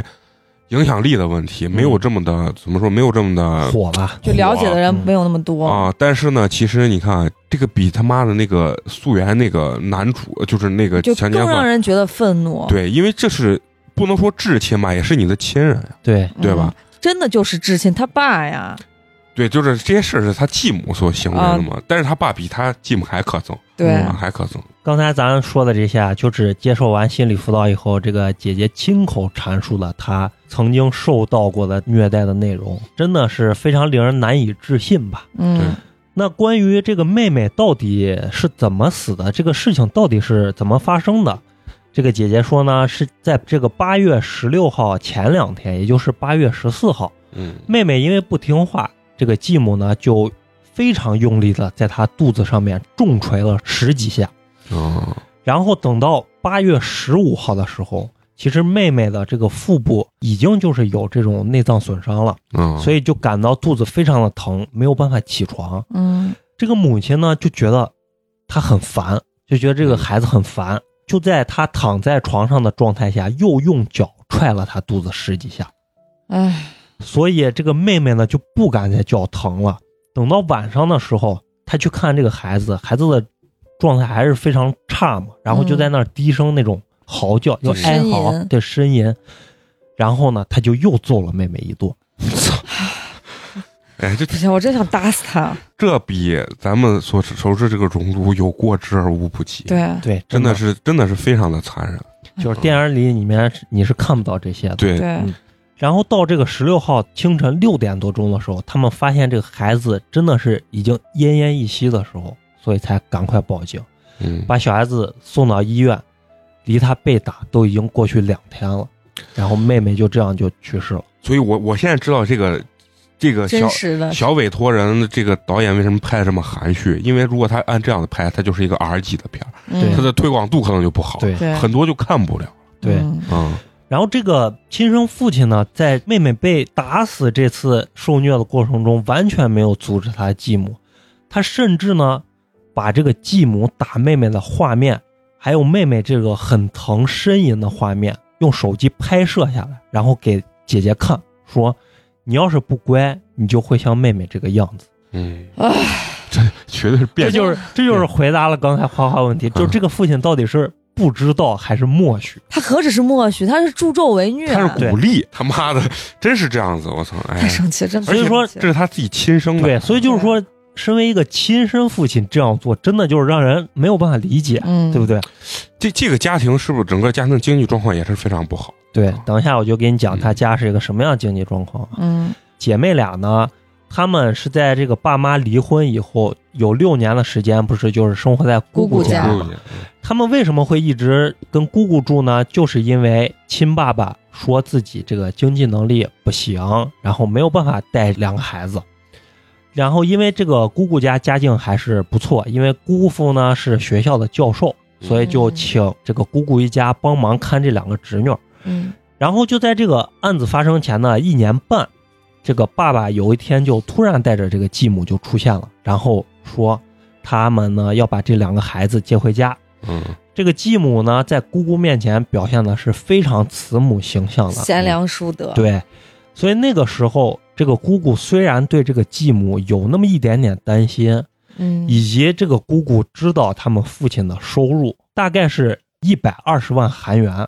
就是一一个月，对，一个月，嗯我查了一下，大概合人民币就是在七千块钱左右，嗯，咱好像听着还行啊，嗯但是但韩是国物价高，但是韩国的平均工资呢是两百八十七万韩元，合人民币的话要到一万七。那那那属于低收入家庭，那那他的这个继母也不工作的是吧？啊，不工作，啊，那以搁哪儿他也不行。对啊，对，所以就是说，他的这个收入在韩国算非常偏低的了嗯，而且这个姑姑呢就感到非常的不解，就说。以你现在的这个收入，嗯你怎么照顾两个小孩儿？而且你还要成立新的家庭，嗯，对吧？你原来一个人俩娃你都养不活，现在还有个那么大的大人呢。对对但是呢，这个姑姑私下呢就跟两个小孩去聊，他们要被爸爸妈妈接走这个事情。两个小孩呢其实是非常非常高兴的，嗯因为他们对于自己终于要回家跟爸爸和妈妈生活在一起的这种生活感到非常的兴奋，因为对对于他们来说，他们几乎没过过这样的日子嘛。嗯而且就说你住到别人家里还是有点寄人篱对下还的有感觉。点怪啊啊。然后姑姑呢，一看这两个孩子这么开心呢，不但答应父亲把这两个孩子接走，为了减少他们的家庭压力，还出借了自己名下的一套房子给他们住，就是他们住的那个房子。哦就把房租省了。嗯对，可是没有想到，一年半以后就发生了这样的惨剧。嗯最后呢，这个姑姑才了解到，这个继母呢之前就有一个前夫，并且跟前夫呢就有一个女儿。嗯，嗯前夫案发之后被调查的时候就提到，这个继母从以前到现在就经常性的说谎，说的没有一句话是可信的。说谎精，胡说病，对，对，当初他们离婚的时候，这个继母也非常坚持，一定要把这个他们的女儿带走。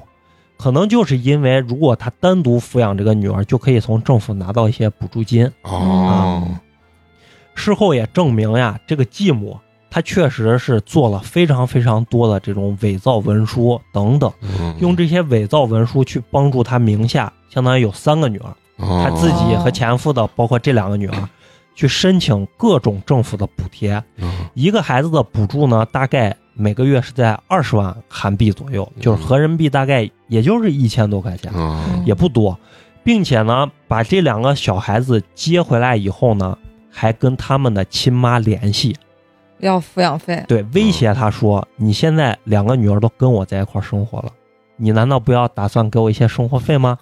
你要是不给我生活费，我不会让你的孩子过上好日子的啊！”就是赤裸裸的威胁。嗯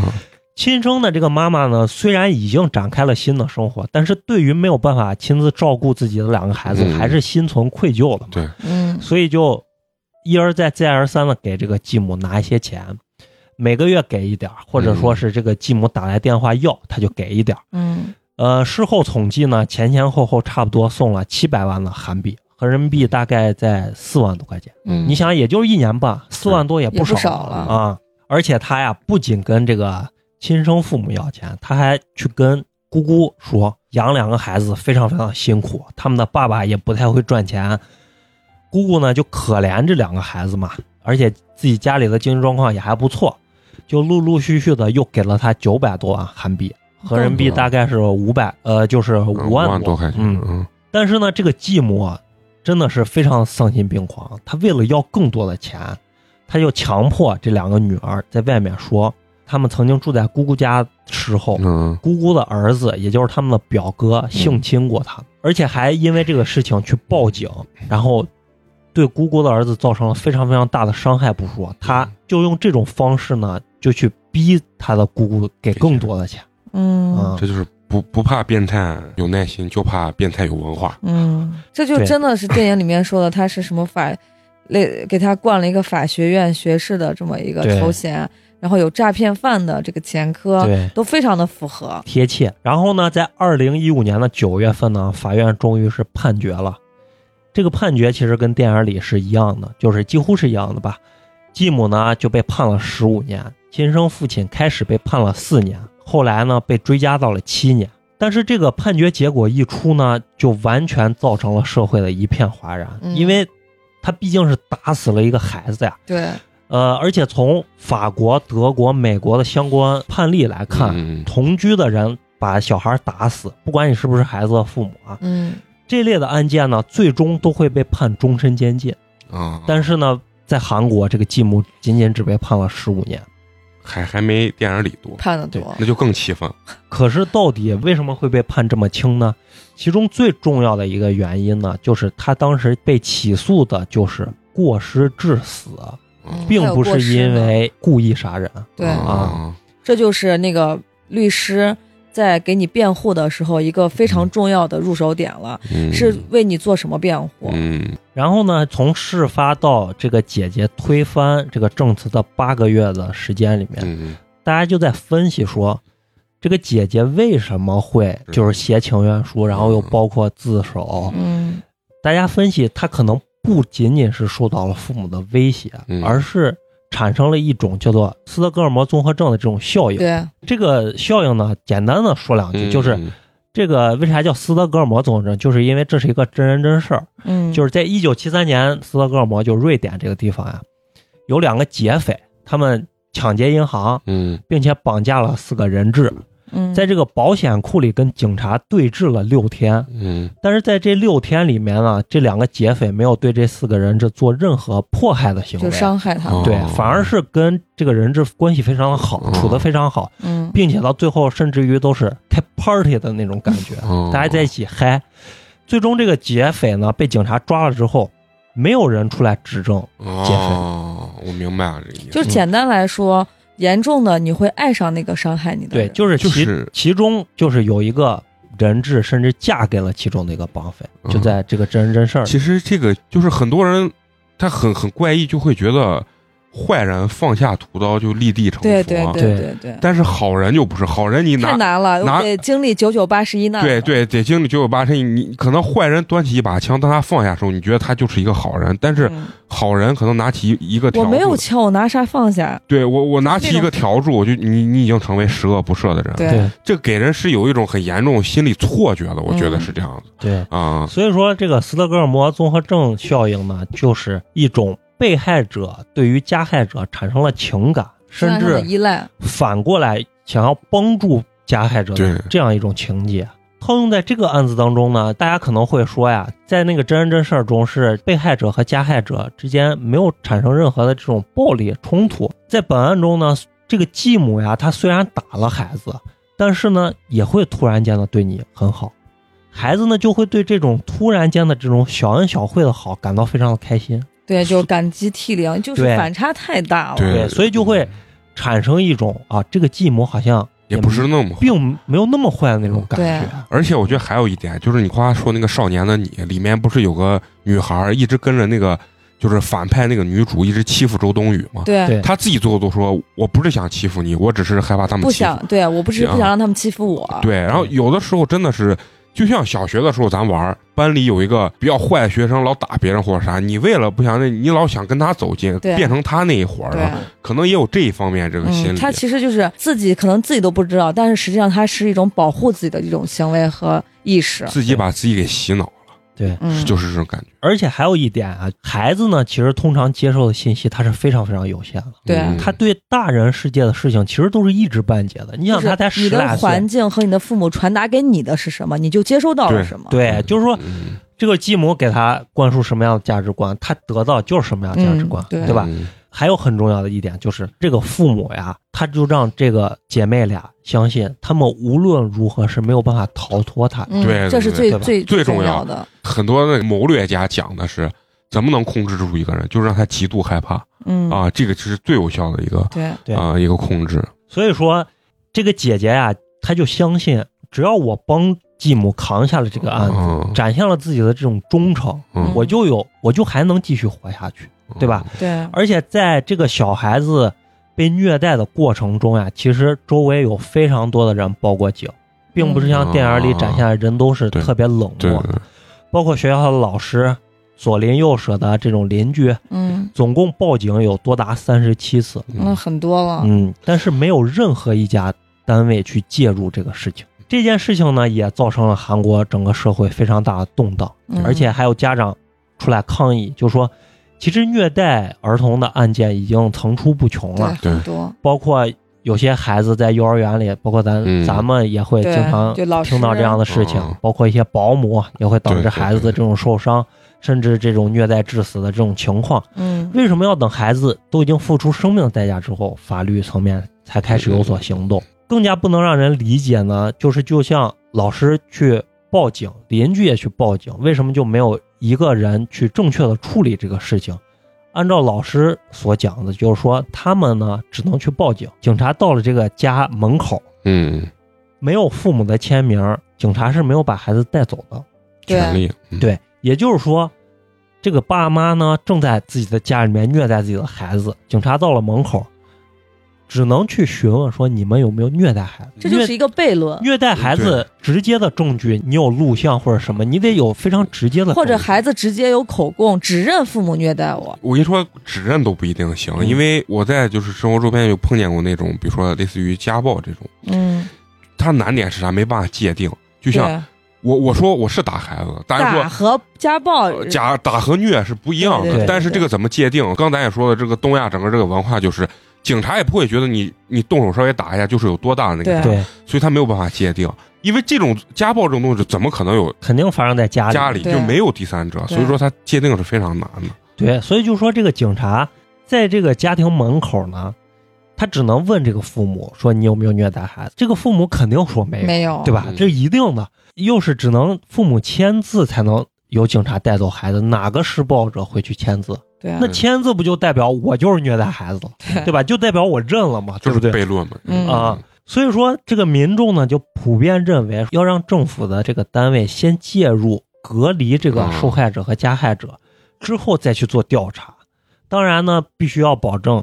在事情调查清楚之前，孩子会得到非常妥善的照顾。嗯，这就其实就是刚才说西方国家的社区里面的社工的作用。当然，咱必须承认，人家有些地方是很很好、很先进的，嗯，这跟我觉得社会经济是有极大的关系。对，你看，他的警力足以一个警察或者两个警察去完全投入去干这件事情，或者就是哪怕警察不介入，人家我有足够的社工去介入。二一个社工也有一定的权权利，完，对这个东西就是国家也给这个方面大力扶持，我拨了很多钱，社工的工资就是国家支付的嘛，嗯嗯就各个国家的国情还是不一样的。嗯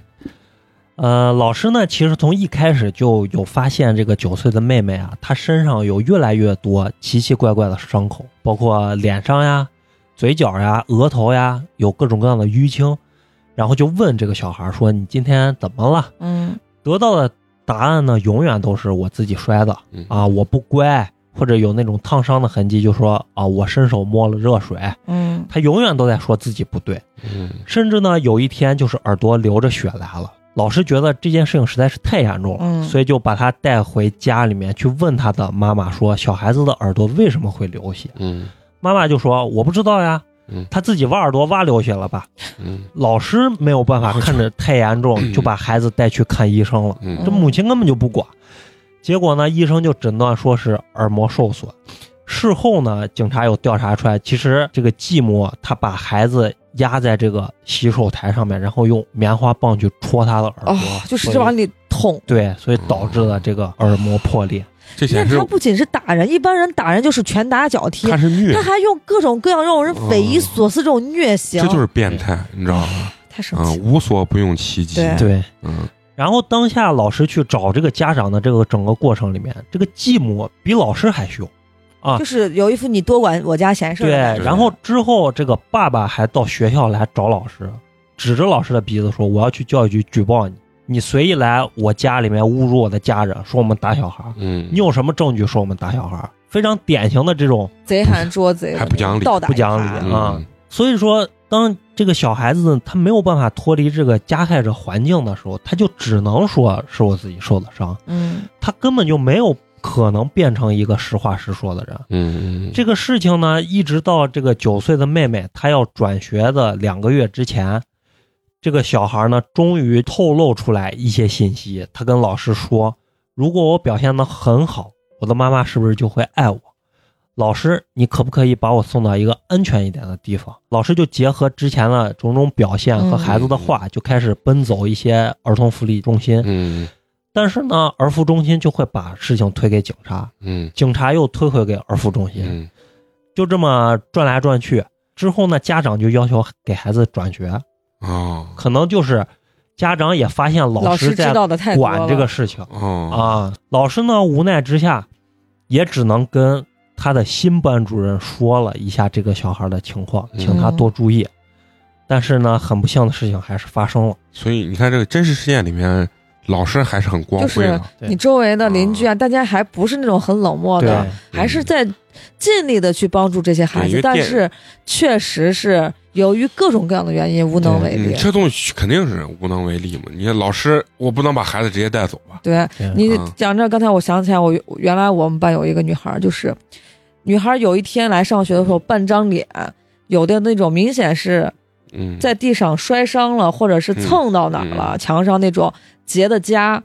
因为这个小孩儿特别乖，嗯而且我跟他爸他妈关系也比较好，比较熟。父母不是那种会动手打小孩儿的人，嗯但是他跟他爷他奶平常住，他爷他奶有点重男轻女。我当时看到那个伤，我第一反应就是，是不是他他他爷他奶打他了？哦然后我我就问娃，刚好那个小孩不知道是那天就是孩子可能休息不好，状态不好还是咋回事儿，在跟我说的时候有点胆怯的那种哦感觉，说是爷爷骑电动车带他的时候把他摔，俩人都摔倒了，哦，就是让我听起来的感觉有一点孩子在帮着掩饰了。啊我就给他妈打电话，但是他妈给我的反馈确确实是他爷爷带娃的时候摔到地上，而且爷爷自己也受伤了。嗯啊，你知道当时我看到的时候，啊第一直观的感觉就是这被打了，哦孩子是不是在家里头遭受到啊了一些什么？所以就是不论，我觉得大部分正常人，不论你是老师，嗯，或者是医院的医生，或者是周围的邻居，真的看到非常恶劣的家长对于孩子的一些暴力行为，嗯，很少有人会无动于衷。对对，讲到这儿呢，咱们这个案件的细节基本上就讲完了。嗯听到这儿，可能很多听众就会说：“哎，这果然不是亲生的，要是亲生父母， 不可能做出这样的事情。哎呦，他爸，”但是呢，其实韩国的虐童案啊，有百分之八十都是亲生父母所为，嗯只有百分之二十是继嗯母或者领养者哦或者是亲戚所干的。嗯咱们常说呀，这个戏剧很狗血，但是现实残酷远远超出我们的想象。对，在电影的结尾呢，就列出了这样一串数字：韩国的虐待儿童举报从二零零一年的四千多件，到二零一五年上升到了两万件，到二零一七年的时候上升到了三万五千件。嗯，在这短短的十几年的时间里，增长了大约十倍。呃，其中每五个虐童犯就有四个是为人父母，但嗯绝大多数的施暴者最终都被判以缓刑或者罚款。那就还是是对他没有没有非常有力度的惩罚措施。啊就是还是司法体系跟立法的问题嘛，嗯而且这个虐童真的在我们这儿太难界定了。对，对而而而且还有一点是啥？就是四，比如说三万五千多起啊，当然不可能起起都像对这么个变这态么变态！啊，对，人可能因为你对虐童的这个，他也有一些界每定啊，个人的定义对其实都不一样。对，有可能是打的严重呀、或者怎么样，或者脾气暴躁呀、或者还有一些冷的暴力嗯对或者怎么冷暴样，力他都会有那个。但是像咱们今天讲的这个，这绝对是典型中的典型，特嗯例中的特例。，对，就美美工刚才提到这个冷暴力啊，啊嗯其实啊，就是这个虐童呀，不仅仅只是狭义上的这种肢体虐待，嗯美国疾病和控制中心啊，就将虐童定义为了任何对儿童导致直接或者潜在伤害或者恐吓的行为，都算是虐童。嗯他们把虐童分为四个类型，就是身体虐待、心理感情虐待、性虐待，包括忽视。嗯哦嗯，就是忽视也冷算漠是虐待的一种那。就像平常咱爸妈说，你不吃把你头割了给你倒进去，这就是恐吓 了啊。呃，那么在中国虐童呢，现在到底是一个什么样的现状啊？就是我们常常也能在各种各样的社交媒嗯体对上，包括公众号上、新闻上，咱们都能看到一些虐童的新闻。啊嗯，经常看到的这个标题啊，我给大家摘录了几条啊：八小时被爸爸打了十七次，父亲虐待儿子，称打到天亮还没打死，两岁女童遭父亲虐待，只为给前妻炫耀。啊，还有包括前两年在陕西发生的一个案件、哦啊，那个特别恶劣，陕西渭南六岁男童遭继母虐待，致百分之七十五颅骨损伤，就整个脑哦头陷脑都进去嗯陷进去了，对脑袋这两块儿窝进去了。啊对啊凹进去了。嗯，那么具体儿童被虐待的群体有多少呢？在中国，因为中国的官方呀从来没有关于公布虐童的相关统计，嗯所以就是我们只能参考一些研究报告这样的东西。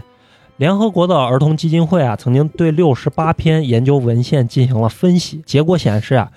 中国零到十七岁的未成年人当中啊，遭受肢体虐待的发生率为百分之二十七，遭受情感虐待的发生率为百分之二十，遭受性虐待的发生率为百分之九，遭受忽视的发生率为百分之二十六。嗯，我觉得这个嗯调查结果可能偏低了，咋说至少嗯肢体的百分之二十绝对挡不住。我觉得就像咱普通，你说有没有挨过打，都有挨过打，嗯但真但这那真的那到达离虐待还对很到远家暴可能就还很远。就就像咱上次聊的那期，戳你脑袋， 对，然后包括那个小迪的那个所谓的拿拿呃 拿头头在地按上，啊到地上，那都是戏剧化了，那一定是戏剧化。包括什么格格啊但是我脸，挨打是嗯真真实实，非常没有任何戏剧加工的表述出 来了，是真的挨打，皮带都要打断那只种。能庆幸你爸是在中国，啊那你一定是那百分之二十六26当中的一 对位。嗯，因为首先我感觉是啥，就是包括小迪啊，还有我啊，我在回忆过程中，我觉得所谓的我父母去对我身体上的这些东西，没有给我心里造造成成什么阴影？严重的伤害，对几乎没有造成什么伤害，只嗯，是让我变得在某一时间段更加怂一点儿就他在不是真正的打你，让你真的会很恐惧啊，对跟父母的接触。对对，呃，咱们刚才说到的这些数据啊，其中的施暴者啊，亲生父母大概要占到一半儿。嗯，当然啊，这个陌生人、同学、朋友、嗯老师，啊其实都是不能被忽视的对象啊。对所以说呢，孩子所受到的伤害，除了身体上的痛苦，往往还有精神上的折磨。嗯童年有被虐待经历，能够幸运长大的成人，往往看起来很正常，但是心里呢却隐藏着我们无法想象的创伤。嗯，在这么高的虐童发生率的情况下啊，受虐很有可能就发生在你的孩子，或者你每天都能见到的邻居的孩子的身上。对虽然你可能没有打你的孩子，但嗯不保证他在外面不被别人打。对，啊嗯所以说，在这么高虐童发生的情况下，我国目前呀、对这个虐待儿童都采取了哪些措施呢？因为中国目前没有专门针对儿童保护法律的相关体系，嗯仅有未成年人保护法，且不具备可操作性。嗯，我们都老说嗯未成年人保护法变成了未成年熊孩子保护法，对对吧？嗯而且与未成年人保护法及相关法律相配套的行政法规和司法解释也几乎是没有。还很多笼统。嗯，多数虐待儿童事件得不到解决，处罚更是非常的轻。未成年人保护法中关于处罚的规定只有劝诫、制止和行政处罚，嗯而治安管理处罚法中对父母虐待孩子的处罚也只不过是五日以下的拘留或警告，啊，就就非非常常轻。轻嗯对，而且你想，这五天之后，他会获得比他当时变本加厉，更严重的暴力虐待。对，嗯当然对于严重的虐童案件，就是导致儿童死亡、嗯残疾重伤嗯这种这就有严重刑的事案情况件下呢，在刑法中也有相关的规定，嗯包括咱们刚说的那个渭南的那个、嗯，那个案件，虐待儿童犯罪的主要罪名有以下两个罪名啊，一个叫做虐待罪，一个叫做虐待被监护人、被看护人罪，啥意思？这没有点听懂。绕，就是一个叫做。虐待罪，另一个叫做虐待被监护人，就是你是哦孩子的监护人，监护人孩子就是你的被监护人、哦啊，就是虐待了你的被监护人、啊或者被看护哦就人，是第二个是监护人虐待，第一个虐待是指的所有的普对罗大众。嗯呃，为什么要分成两个呀？就是说，前者呀更适用于共同生活的家庭成员，嗯而后者呢，主要的适用对象是有看护职责的人，比如说幼儿园的老师啊啊，哦比如说保姆，啊，这都是你有看护别人的职责嘛，对吧？哦专家呢表示，尽管刑法对虐待儿童有所惩治，对但是还存在非常多的问题，包括适用的主体太窄。嗯，对虐待行为的法律性定义不明确，对，入罪的门槛过高等等的这些问题。可见国内啊，现在对儿童保护的整个制度体系还是非常不健全的。首先就是父母虐待儿童的立法非常少，且不具备操作性，对，而且处罚的非常轻，起不到任何的震慑作用。嗯其次呢，保障体系缺失，其实对父母的处罚呀，并不是目的，对吧？嗯保护儿童才是目的。如果父母被判了刑，那孩子要由谁来照顾？对对这这是最大的问题。这就是咱所说，还是社会资源不够不对够的情况下，你看为啥咱刚刚说希望国家，它有太多的这种社会资源去给到这些孩子。对我把你父母判重刑，我根本不担心你孩子能不能活，而且他可能活生活的更好。对，对，哎虽然咱们国家也有相关的规定，就是让民政局包括社区去抚养教育孩子，但是长期以往肯定是不现实的，嗯因为它不是一个专门来干这件事情的机构。所以说呢，对儿童保障制度的缺失，才是儿童保护难以落实的真正原因，对也是公安机关在处理类似案件的时候最头疼的地方。对，所以也就导致了虐童事件在国内频发，但是得不到很好处理的真正的原因。其实说实话，国家在法律法律制定这块儿，不见得它是制定不出来，对它有可能真现的实是情考虑况到嗯国国情没办法去嗯真的去处理这就是些这父样的母。嗯对所以这个方面就是咱话说出来，这其实就是说我们为什么称之为发展中国 家，人家有些人称为呃发达国家发达国家。对其实有时候不单单是 GDP，但是 GDP 决定了大部分的事情啊。嗯，有了 GDP，你才能干这些所谓的社会对更好的社会资源嘛。所以我们是发展啊，中嘛所，对吧发展中国家，嗯，在欧美国家呢，对儿童保护的体系相对是比较健全的。对咱们就以美国举例啊，嗯，各州都建立了未成年人监护法、家庭法、儿童福利法等等周边法律。嗯，此外，还有各级法院所做的跟儿童保护相关的判例。对当然了，还有非常发达的这种民间机构，从非官方的角度嗯去介入保护儿童这件事情。嗯美国的儿童保护法堪称严苛，美国家长稍有不慎就会丢失监护权，严重者甚至会触发家长权利终止程序，一辈子都见不到自己的孩子。对对光听听陈同学刚才这几个 呃名词，对你就知道它是有多少社会资源在放到这个地方，而且嗯是专门的。对但是呢，就像呃花花刚说的，国内是不是定不出相关的法律，不能让它变得更严苛？这个事情太简单了。但问题是，后续的事情没办法解对，决。你不能光制定，你还要啊考虑你得能落实对嘛。可后续实施的性落的实一问个题一个东西，对吧？是否有这么多的资源去管这个？而且你严苛了他父母之后，那后续的这些事情怎对么办？后续才是最重要的。刚才说那个加拿大那个那个爸爸拍照呃拍抖音那个也也是这样子，他就是就是好像打了他孩子一下，他说他要经过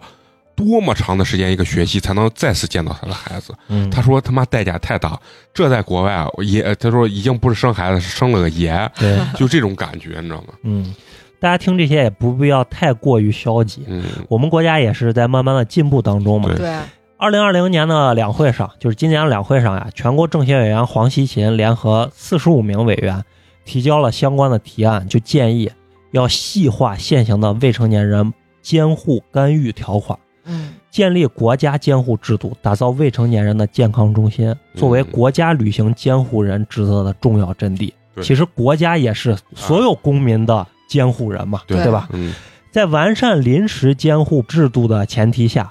严格执法，对虐待儿童加大刑事打击力度，避免以罚代行，从根本上减少虐待儿童现象的发生。人大代表王静呢，就建议要在刑法中设立专门的虐待儿童罪，进一步明确虐童行为的法律定义，将精神上的虐待、隔离、疏忽等行为也要纳入进来。嗯，降低判刑的入罪门槛，同时建议完善撤销监护权的立法，建立虐童的犯罪黑名单，禁止罪犯从事与儿童密切接触的相关行业，对，嗯完善儿童福利制度，为防治儿童虐待提供托底性的制度保障。这个就是后续的问题，就是嗯警察能不能放开手去干这个，法院能不能放开手去判这个东西？对，嗯，并且要借鉴国外，在全国普遍性的建立儿童庇护机构，为遭受虐待的儿童提供临时庇护场所。嗯，这个其实其实是核心。对，对就已经嗯这样子一套一系列下来就会比较完整，对不会说是我执了法了，但是嗯执法后续会造成更严重的后果，对对，孩子流浪了，对啊，对无家可归了对，那更惨，更惨其实对啊嗯啊，又被所谓的犯罪分子拿去，然后利打用残，对啊，然后对去要钱，是不是？对，呃，此外呢，他还建议应该要借鉴国外的儿童虐待举报制度，嗯，规定任何公民或者机构发现儿童有被虐待的情形时，均有举报的义务，对啊，嗯不举报或者不及时举报的，都应该承担相应的法律责任。这其实就跟电影的开头呼应了，对嗯对你没有师出看到暴行没有师出援手，到底算不算犯罪？对对，是这就要求要明确的规定，就是犯罪。如果你立了法，那就是法的问题了，对吧？就就不是是道德的德问和嗯题。人情的问题。这个就跟现在特别流行的像搞笑一样说的，说呃，女朋友跟妈掉到河里要先救哪个？对法律帮你规定必须救妈啊嗯，不救妈你就是犯罪，但不救女朋友呢就是道德问题。对，这个对啊东西就是，如果你立了法了，人其实是有法可依的情况下，嗯其实很多事情就好干了。对，你就不用再纠结了，对也你不用再再选纠择了。对对对你也不需要跟自己的人性做斗争了，嗯因为你如果要是不去举报或者怎么样的话，你是触犯了法律的嘛。对，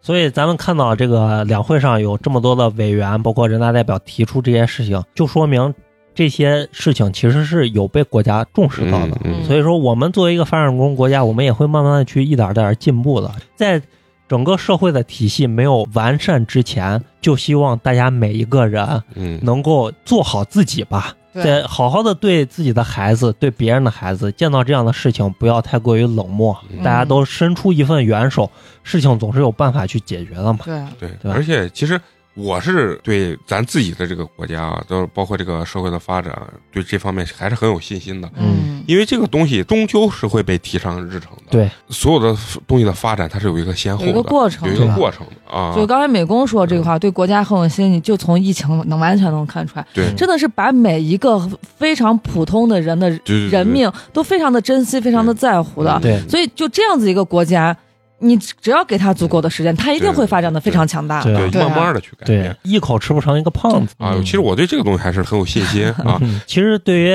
很多八零后和九零后的咱们来说嗯吧，童年多多少少都有过挨打的经历嘛。其实咱们父母那一代人，很多人都秉持着咱们刚说的，就是不打不成器、啊嗯棍棒底下出孝的这种教育原则。但是当咱们转换这个角色的时候，成为了下一代父母的时候，因为自己儿时有被这种打过的经历，很多人他就发誓自己一定要科学教育孩子，绝对不动粗。但是但是其这真的有点因噎废食了。但其实啊，但其实嗯，某些特定的情况下，你所经历过的嗯和你受到过的那些环境对你的影响，所形成的那种观念是很难彻底被改变的，对，终究还是改不了一气之下暴力治百病的那种冲动。对，而且这是一个，还有一个刚才你说的，就是有些人，呃，觉得自己小时候挨过打，受到了嗯伤害，给自己的幼小的心灵留下了阴影，对自己人格的完善造成了什么样的影响？他觉得他发誓一定不要打自己的孩子，一定要自己的孩子快乐的成，没有阴影的成长。其实。这样子不见得是对孩子好。你看，嗯为啥现在有这么多熊孩子？就你之前看新闻嘛，嗯啊，老我的师孩子是宝老对老师在班级群里面公布了孩子的成绩，或者点某某学生的名，说学生作业没完成，家长就疯了。对对嗯对，你伤我孩子自尊了，你打我的脸了，对对对，嗯就这其实嗯就有点儿这是不正确的教育。对啊我我我其实也是比较同意花花这个点，嗯就是说适当的威严吧，我觉得对于父母还是有必要的，因为孩子没有三观，对有些小孩能犯的那个错误真的是比较毁三观的错误，嗯或者怎么样，我觉得他是需要让你有一个东西是惧怕的，因为孩子没有三观，我他妈的魂不吝了，我他妈的七十二变，我大闹天宫了，那真的不一定是好事儿。对啊，啊，所以说借鉴刚才咱们所说的很多，包括西方这种完善制度，这是一定要有的，这一定是人家先进的有一个嗯地方。但是同时呢，有一些我觉得传统的教育理念，国内传统也不能丢。也不能丢，嗯对不见得不比人家那个好。我觉对，得你要，有机的结合起来。，对我觉得咱们中华民族最大的优势就是能够取其精华，去其糟对粕。，而且童话的能力是非常强的。 对对对啊咱们一定相信更多人是爱着自己孩子的，那这是一一定的的。。嗯但是呢，也有些人是靠着父母的身份，打着教育的旗号，但是却做着恶魔一般的事情。对，父母带孩子确实是非常非常的辛苦，嗯，但是这并不能成为他们虐待孩子的理由，对，不哦对能吧？成为任何理由。对，而且为人父母确实是一门非常高深的学问。嗯养一个孩子呢，也不是光供他吃喝，就算是尽了责任了。对，对吧所以说，我觉得很感到自豪的一点是什么？我们这代人是有这个思想的。对，当啊我没有做好准备之前，我不能轻易的给他生命。对，这个肯定跟整体的社会发展有关系。你看，咱们父母辈就说娃有什么不好养的？嗯，那还能吃不饱吗？对，人家上贵族学校，你上个普通普学通校不行吗？对嗯这个不是重点，很多重点是你有没有真真正正的考虑过要负起这个责任，对，这是一个非常大的责任，这是一对辈子的责任。对对，听完这个东西之后呢，首先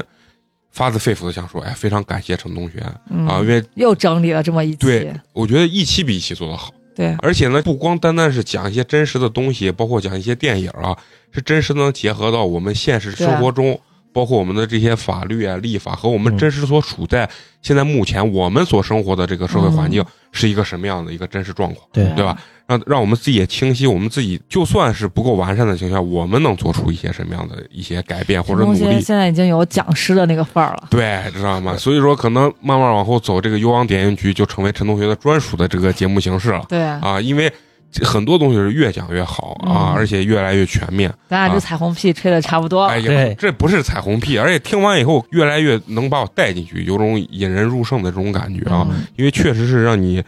听完这一期之后呢，不仅是心灵上得到呃冲击冲击吧，然后也让你感受到了希望，或者说是懂得了一些东西吧。对，嗯，最重点是引引发了人们的深深思当我以后遇到这样的问题的时候，我应该怎么做？对，怎么怎么去做是对的。其实我特别想做这一期的一个原因，就是就像我开头说的，这部小委托人的电影啊，是给韩国的社会提了个醒。对，我也想着咱们这期节目给咱们的听众提一个醒。对，希望咱有一天能给整个西安或者陕西这乃至是全全国啊国提个提醒个儿醒啊啊，那就是我们蒸蒸日上啊，这是我们给自己定的伟大的、对宏伟的目标，啊宏伟的目标，一个小目标，一个小目标。啊，非常好。先先整一个人听啊、一亿收听量再说对是吧？一个小目标。那咱们今天这期我觉得非常有意义啊！听完以后，整个儿我觉得我从内到外都感受到一种通透哎呦，啊吓我一跳啊，非常的有这种满足感吧啊，。洗涤了你的心灵。绝对是洗涤了我觉得大多数人的心灵。那行，咱们这期就聊到这儿，我也非常期待下一期更精彩的幽光点映剧。那就这咱样们今天就到这儿，拜好拜拜拜拜。拜。 Forget all familiar things. Sun-soaked shores, lost in the evening breeze. You're all I wanted, all I wanted. You were all I wanted, all I wanted.